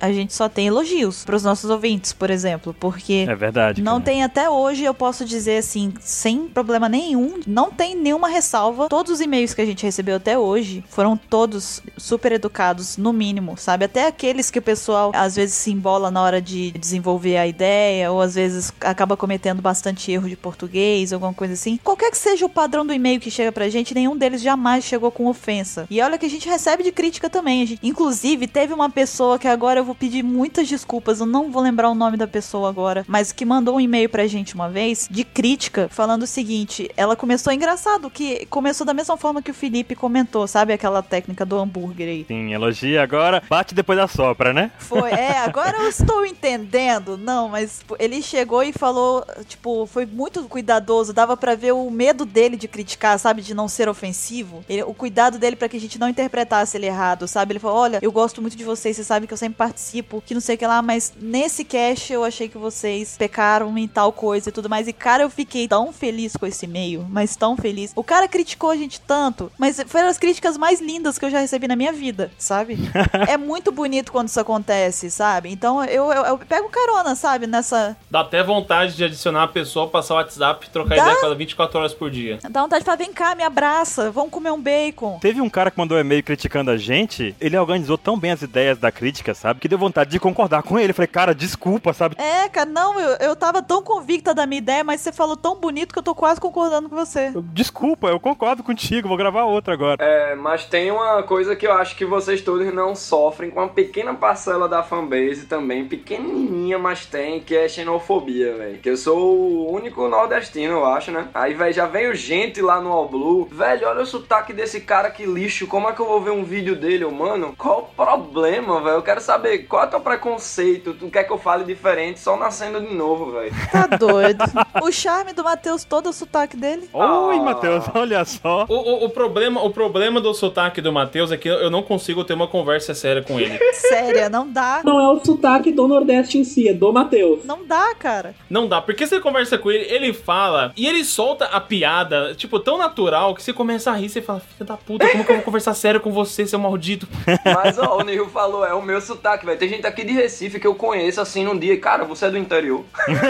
Aí eu, não, velho, eu nasci em Recife mesmo. É muito puxado mesmo. Não, mas assim, ó, isso, isso de. Não, não xenofobia, mas porque assim, ó, que eu sempre sofri e continuo sofrendo, mas é, é mais raro hoje em dia, que é tipo pra dar. Olha o que esse gordo tá falando, sabe? Véi. Que é algo assim, ó. Não me incomoda, porque a pessoa só tá dizendo uma coisa que eu já sei. Eu tenho um espelho em casa casa. Não é, não é como se do nada eu faço, caralho, vai dizer que eu sou gordo, eu nunca tinha visto. Eu sou gordo! Porra, eu sou gordo! Cacete, de onde veio essa barriga? Não me diga. Mas a, a, a intenção da pessoa, porque assim, por mais que quando a pessoa tenta te ofender, ela não te ofenda, tu sabe que a intenção dela foi essa. É verdade. Pois é, velho. Isso é triste. Pô. Tu sabe que a intenção da pessoa é te botar pra baixo e tal. Te humilhar. Eu não me sinto mal por isso, tá ligado? Eu sou super seguro comigo mesmo. Até porque se não fosse, eu não faria vídeo metendo minha cara e minhas banhas ali, né? Isso aí, velho. Mas eu sinto pena da pessoa. E às vezes o cara é gordo também, sabe? Tipo, tá falando de ti, mas. O cara tá chamando você de gordo e o cara é magrelão. Ah, eu falo do sotaque nordestino do Matheus porque eu sou do sul. Aí eu falo, cara, são diferenças. Essa diversidade. Poxa, pois é. Miscigenação, evolução. Cara, miscigenação é o que mantém a raça humana viva. Vamos deixar de ser burro. Me surpreende uma pessoa que mora no Brasil, que é um país de tamanho, de continente, querer que sejam todo mundo igual. Exato. Num lugar que, que tem o tamanho de um continente com tanta cultura. Eu só digo uma coisa, o cara que chega pra mim e fala, ai, você é gordo, fala, filho, no frio eu não passo frio, você passa?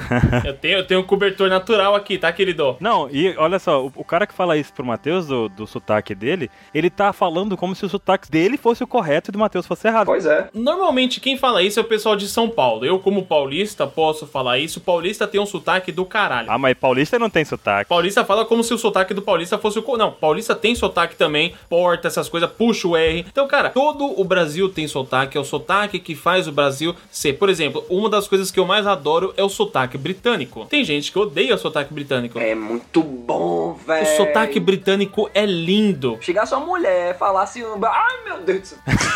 É muito massa, mas eu não consigo entender quase nada. Cara, como não? Véi. Cara, esses tempos eu tava vendo Agents of Shield. E aí eu tava, eu tava vendo e não tinha sido legenda ainda. Eu falei, pô, eu entendo, vou ver sem legenda. Tem três personagens ingleses. Eu não entendi uma palavra do que eles falavam. Eu entendia todo o resto e os caras falando. E eu, caralho, como assim? Eu não entendo. Mas é costume, é costume. Cara, é igual o sotaque de Portugal. Eu acho a coisa mais fofa do mundo um sotaque de Portugal. Eles estão falando, eu não tô entendendo nada do que eles estão falando, porque eles começam a falar rápido. Aliás, eu queria mandar um beijo, um beijo pra todo mundo que é de Portugal, que tá ouvindo o PECcast aí, que assiste os nossos vídeos. Um beijo pra todo mundo de português de Portugal que fala Portugal. É, tem gente que veio lá de Portugal, isso é muito lindo, velho. Eu fiquei com tanta dó porque teve uma mina, Tânia, o nome dela. Ela veio de Portugal pra cá, acho que ano que vem ela veio morar pra cá. Ela tava morando lá. E ela veio pra cá, ela queria me encontrar pra me dar uma kunai do Minato. Eu não vi ela no Anime Friends ano passado, eu fiquei rodando, rodando e não vi. E ela falou pra mim que a kunai quebrou. Ela ia mandar pra mim pro correio, mas ela colocou lá, o pessoal quebrou a kunai. Eu fiquei com tanta dó, falei, poxa, a mina veio lá, puta. Então, Tânia, se você tiver aí pra esse ano Anime Friends, você me, me conta lá, hein? Dá minha kunai! Só uma coisa a título de curiosidade, na época que eu fazia direito ainda, o Brasil ele é um país tão miscigenado que um professor meu me contou uma vez que o passaporte do brasileiro no mercado negro é o mais caro do mundo. É o melhor, né, cara? Porque tu é o quê? Ah, tu é alemão? Não, eu sou brasileiro. Melhor camuflagem existente. É, é tipo assim, ah, tu, tu é alemão? Não, eu sou brasileiro. Tu é árabe? Não, eu sou brasileiro. Tu é africano? Não, eu sou brasileiro. É verdade. Qualquer ser humano pode ser brasileiro. Tanto que ele vai chegar, você é brasileiro? Fala, não, sou chinês.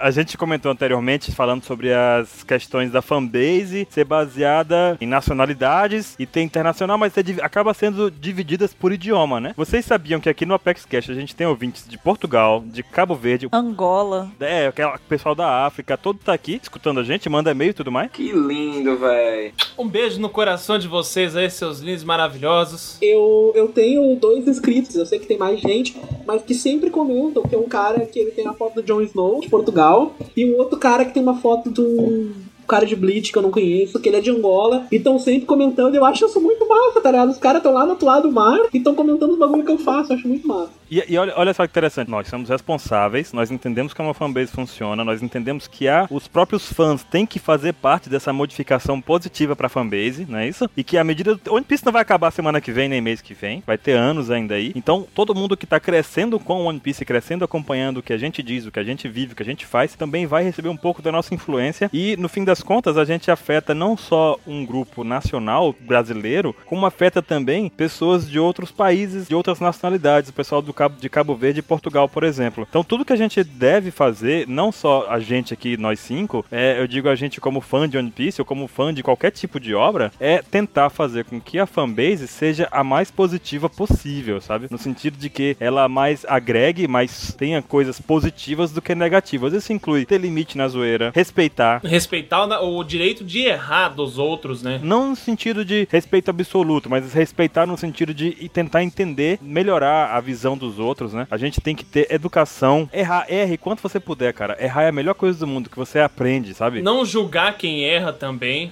Geralmente, né? É, é aquela coisa, né, cara? Ninguém aprende nada na, na vitória, né? Mas na derrota o cara aprende muito. Então, quando tu erra, tu tiver aberto a aprender, porra, tu aprende muita coisa. Então, enquanto der pra errar, erra. Acerta quando for possível, né? Mas aí quando errar, porra, absorve alguma coisa daquele erro, né? É, e se você viu alguém errando também, seja gentil. Não venha criticando a pessoa de uma forma negativa e rebaixando ela, né? Venha com uma, uma ideia pra ela, dê uma dica construtiva e tudo mais, né? Não precisa ofender a pessoa porque ela errou. Da mesma forma que alguém tá errando agora, você errou ontem também, errou, errou em algum momento da sua vida. E se você acha que você nunca erra, vá ouvir Loteria da Babilônia de Raul Seixas. Depois a gente volta e conversa mais aqui. Ô, Raulzão, velho. Eita. Tá como metamorfose ambulante aqui, hein? Rapaz, eu tenho, eu tenho a discografia. Quer dizer, meu pai tem. Eu tenho no Spotify. Mentira. Não, aqui, aqui é vinilzão mesmo. Eu não tenho onde guardar vinil. Mas então, é interessante isso, porque parecem dicas tão bobas, cara, mas que as pessoas não estão seguindo, né? Em sua maioria. Então, se você encontrar alguém xingando, o que, que você faz? Você vai xingar de volta? Não. Não, ignora. Vai, cara, segue sua vida. Acho que a gente tem condição. E que se, pô, se você tiver um grupo de amigos que tá interessado, se organiza com eles, faz uma coisa maior. ah, Faz o que você acha que tá, tá, tá, tá errado. Tenta melhorar, entendeu? Nós aqui somos só um grupo de amigos que gosta da mesma coisa. Tipo, não é muito diferente do que você pode fazer, do que você pode ser, do que você pode transmitir adiante, entendeu? E uma, uma dica bem valiosa pra quem fica ofendido com, quando as pessoas ficam xingando. As pessoas são mais sensíveis, né? Porque se a gente tá aqui, a gente não é tão sensível assim, né? Porque senão a gente já teria largado fora. Não mais, né? É, não mais. A gente é bem calejado nesse sentido, né? Mas assim, se a pessoa é mais sensível, cara, lembra sempre que a pior coisa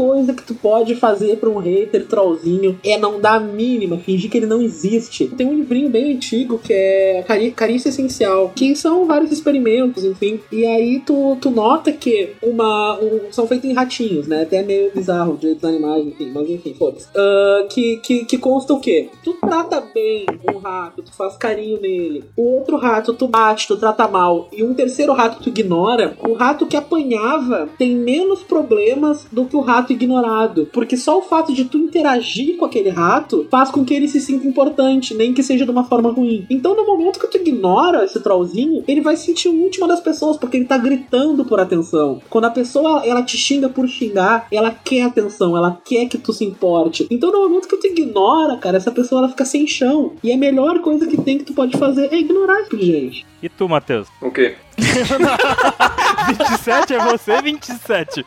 Olha só o Matheus Pô, fazendo papel do Mr. 27. É, eu tô só escutando aqui, velho. Até agora não tenho. Mas o que, que você acha? O que, que você acha a respeito disso, entendeu? Pô, do quê? Ele não tava ouvindo nada. Da 27. Volta 27. O que, que você acha da vida? Não, sobre o tema geral. Não, não, sobre no, o fim das contas ali, no caso, como melhorar, no caso, essa fanbase. O que, que você tem de, de, de sugestão pra quem tá ouvindo e chegou até o final aqui da coisa toda, pra entender o que, que é importante pra manter a coisa saudável. O que, que você acha que é importante? É, então já sabe, né, Caio? Cortar aquela parte que eu tava viajando. Tô brincando. Não, deixa. Pode mudar, porque eu sou viajado mesmo. Tô fazendo homenagem ao Mr. 27. Não, é. Realmente, eu acho que todo mundo tem que ser tolerante mesmo e sempre dialogar. Xingar é fora de cogitação, velho. É sempre ter uma discussão madura sobre qualquer tema e respeitar. Eu acho que o princípio de tudo é respeito, velho. Respeito com o outro, se colocar no lugar do outro. O Nihil, outro dia eu tava vendo um vídeo dele, ele tava falando sobre empatia. Eu achei muito bonito isso, velho. Você se coloca no lugar da outra pessoa. Porra, é simples, velho. É bem básico. E pronto. Vê se ela vai gostar daquilo que você vai dizer. Aquela, aquelas famosas frases, né? Tipo, se você acha que o que você for falar não vai agregar, fica calado, velho. Tá ligado? Ou se for falar, fala com respeito. Tipo, tudo de boa. Acho que faltou. Ou Felipe, né? Fala. Falar o quê? Não, Caraca. Deixa Não, ele sem vocês falar. combinaram com Depois 27. dessa. Vocês combinaram. Vocês estão exercendo tão bem a função dele aqui que eu quase não tô sentindo saudade. Mentira, eu tô sim, mas. Mas é porque, pô, o Nihil faz um discurso tão bonito que eu pensei que ele tava falando um pensamento só de um negócio que não ia ter. Tipo, é, Matheus, Ace, fala isso, tá ligado? Se a pessoa fala, ah, não, fala aí, eu fico assim, é o quê? Agora, se vocês estão falando, eu me meto ali no meio e falo, tá ligado? Mas, Ah, não, eu, eu, na verdade, eu pensei que você queria a- acrescentar alguma coisa. Foi só por isso. É, mas se não quer, tudo bem, Caio corta.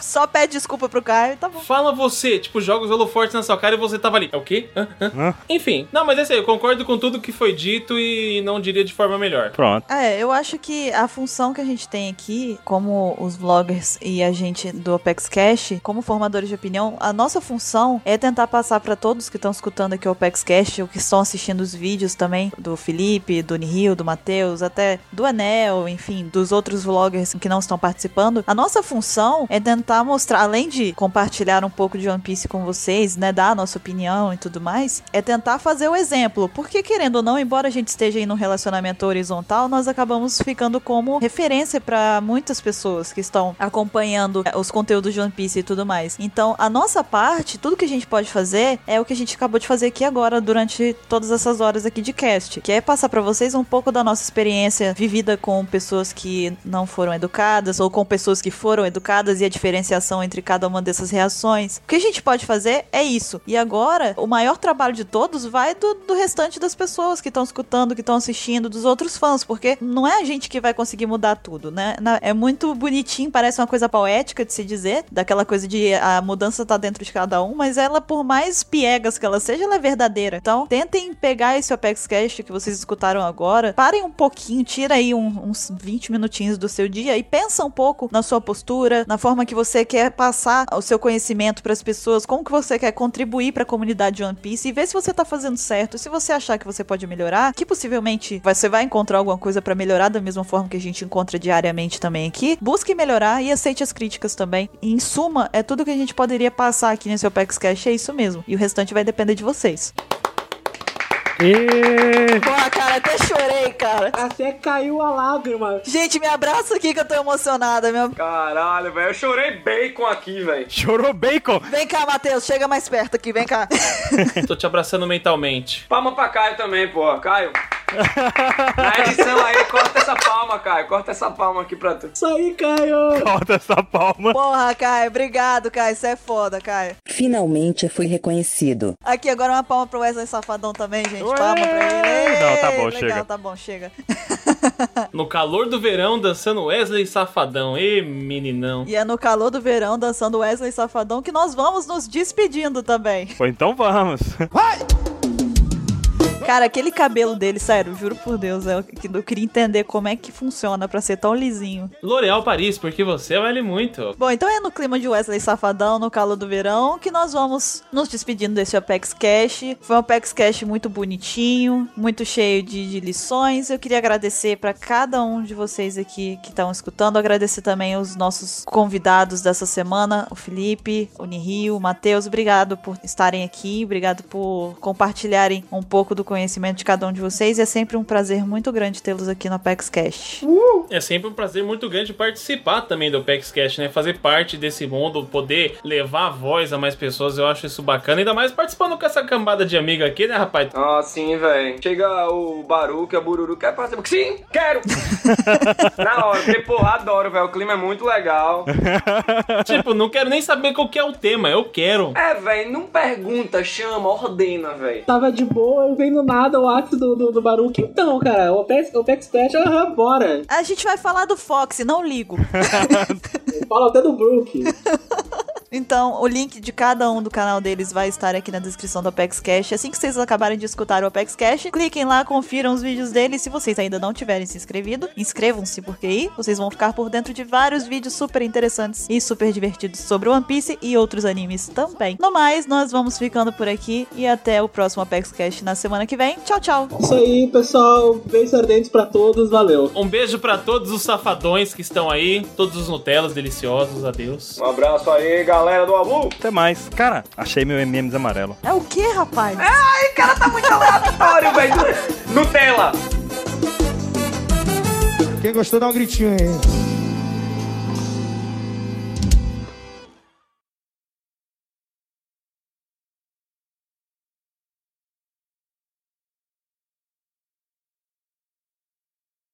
Deixa eu puxar um negócio interessante aqui, que a gente comentou mais, mais um... Volta, Caio, que foi mal. A gente comentou no... De novo, Caio. A gente começou anterior... De novo, Caio. Tá foda, tá um combo. Ultra Combo! Porra! Nessa hora o Caio tá querendo pegar a metralhadora e matar tudo nós. Caio, nós te amamos, hein? And I don't know.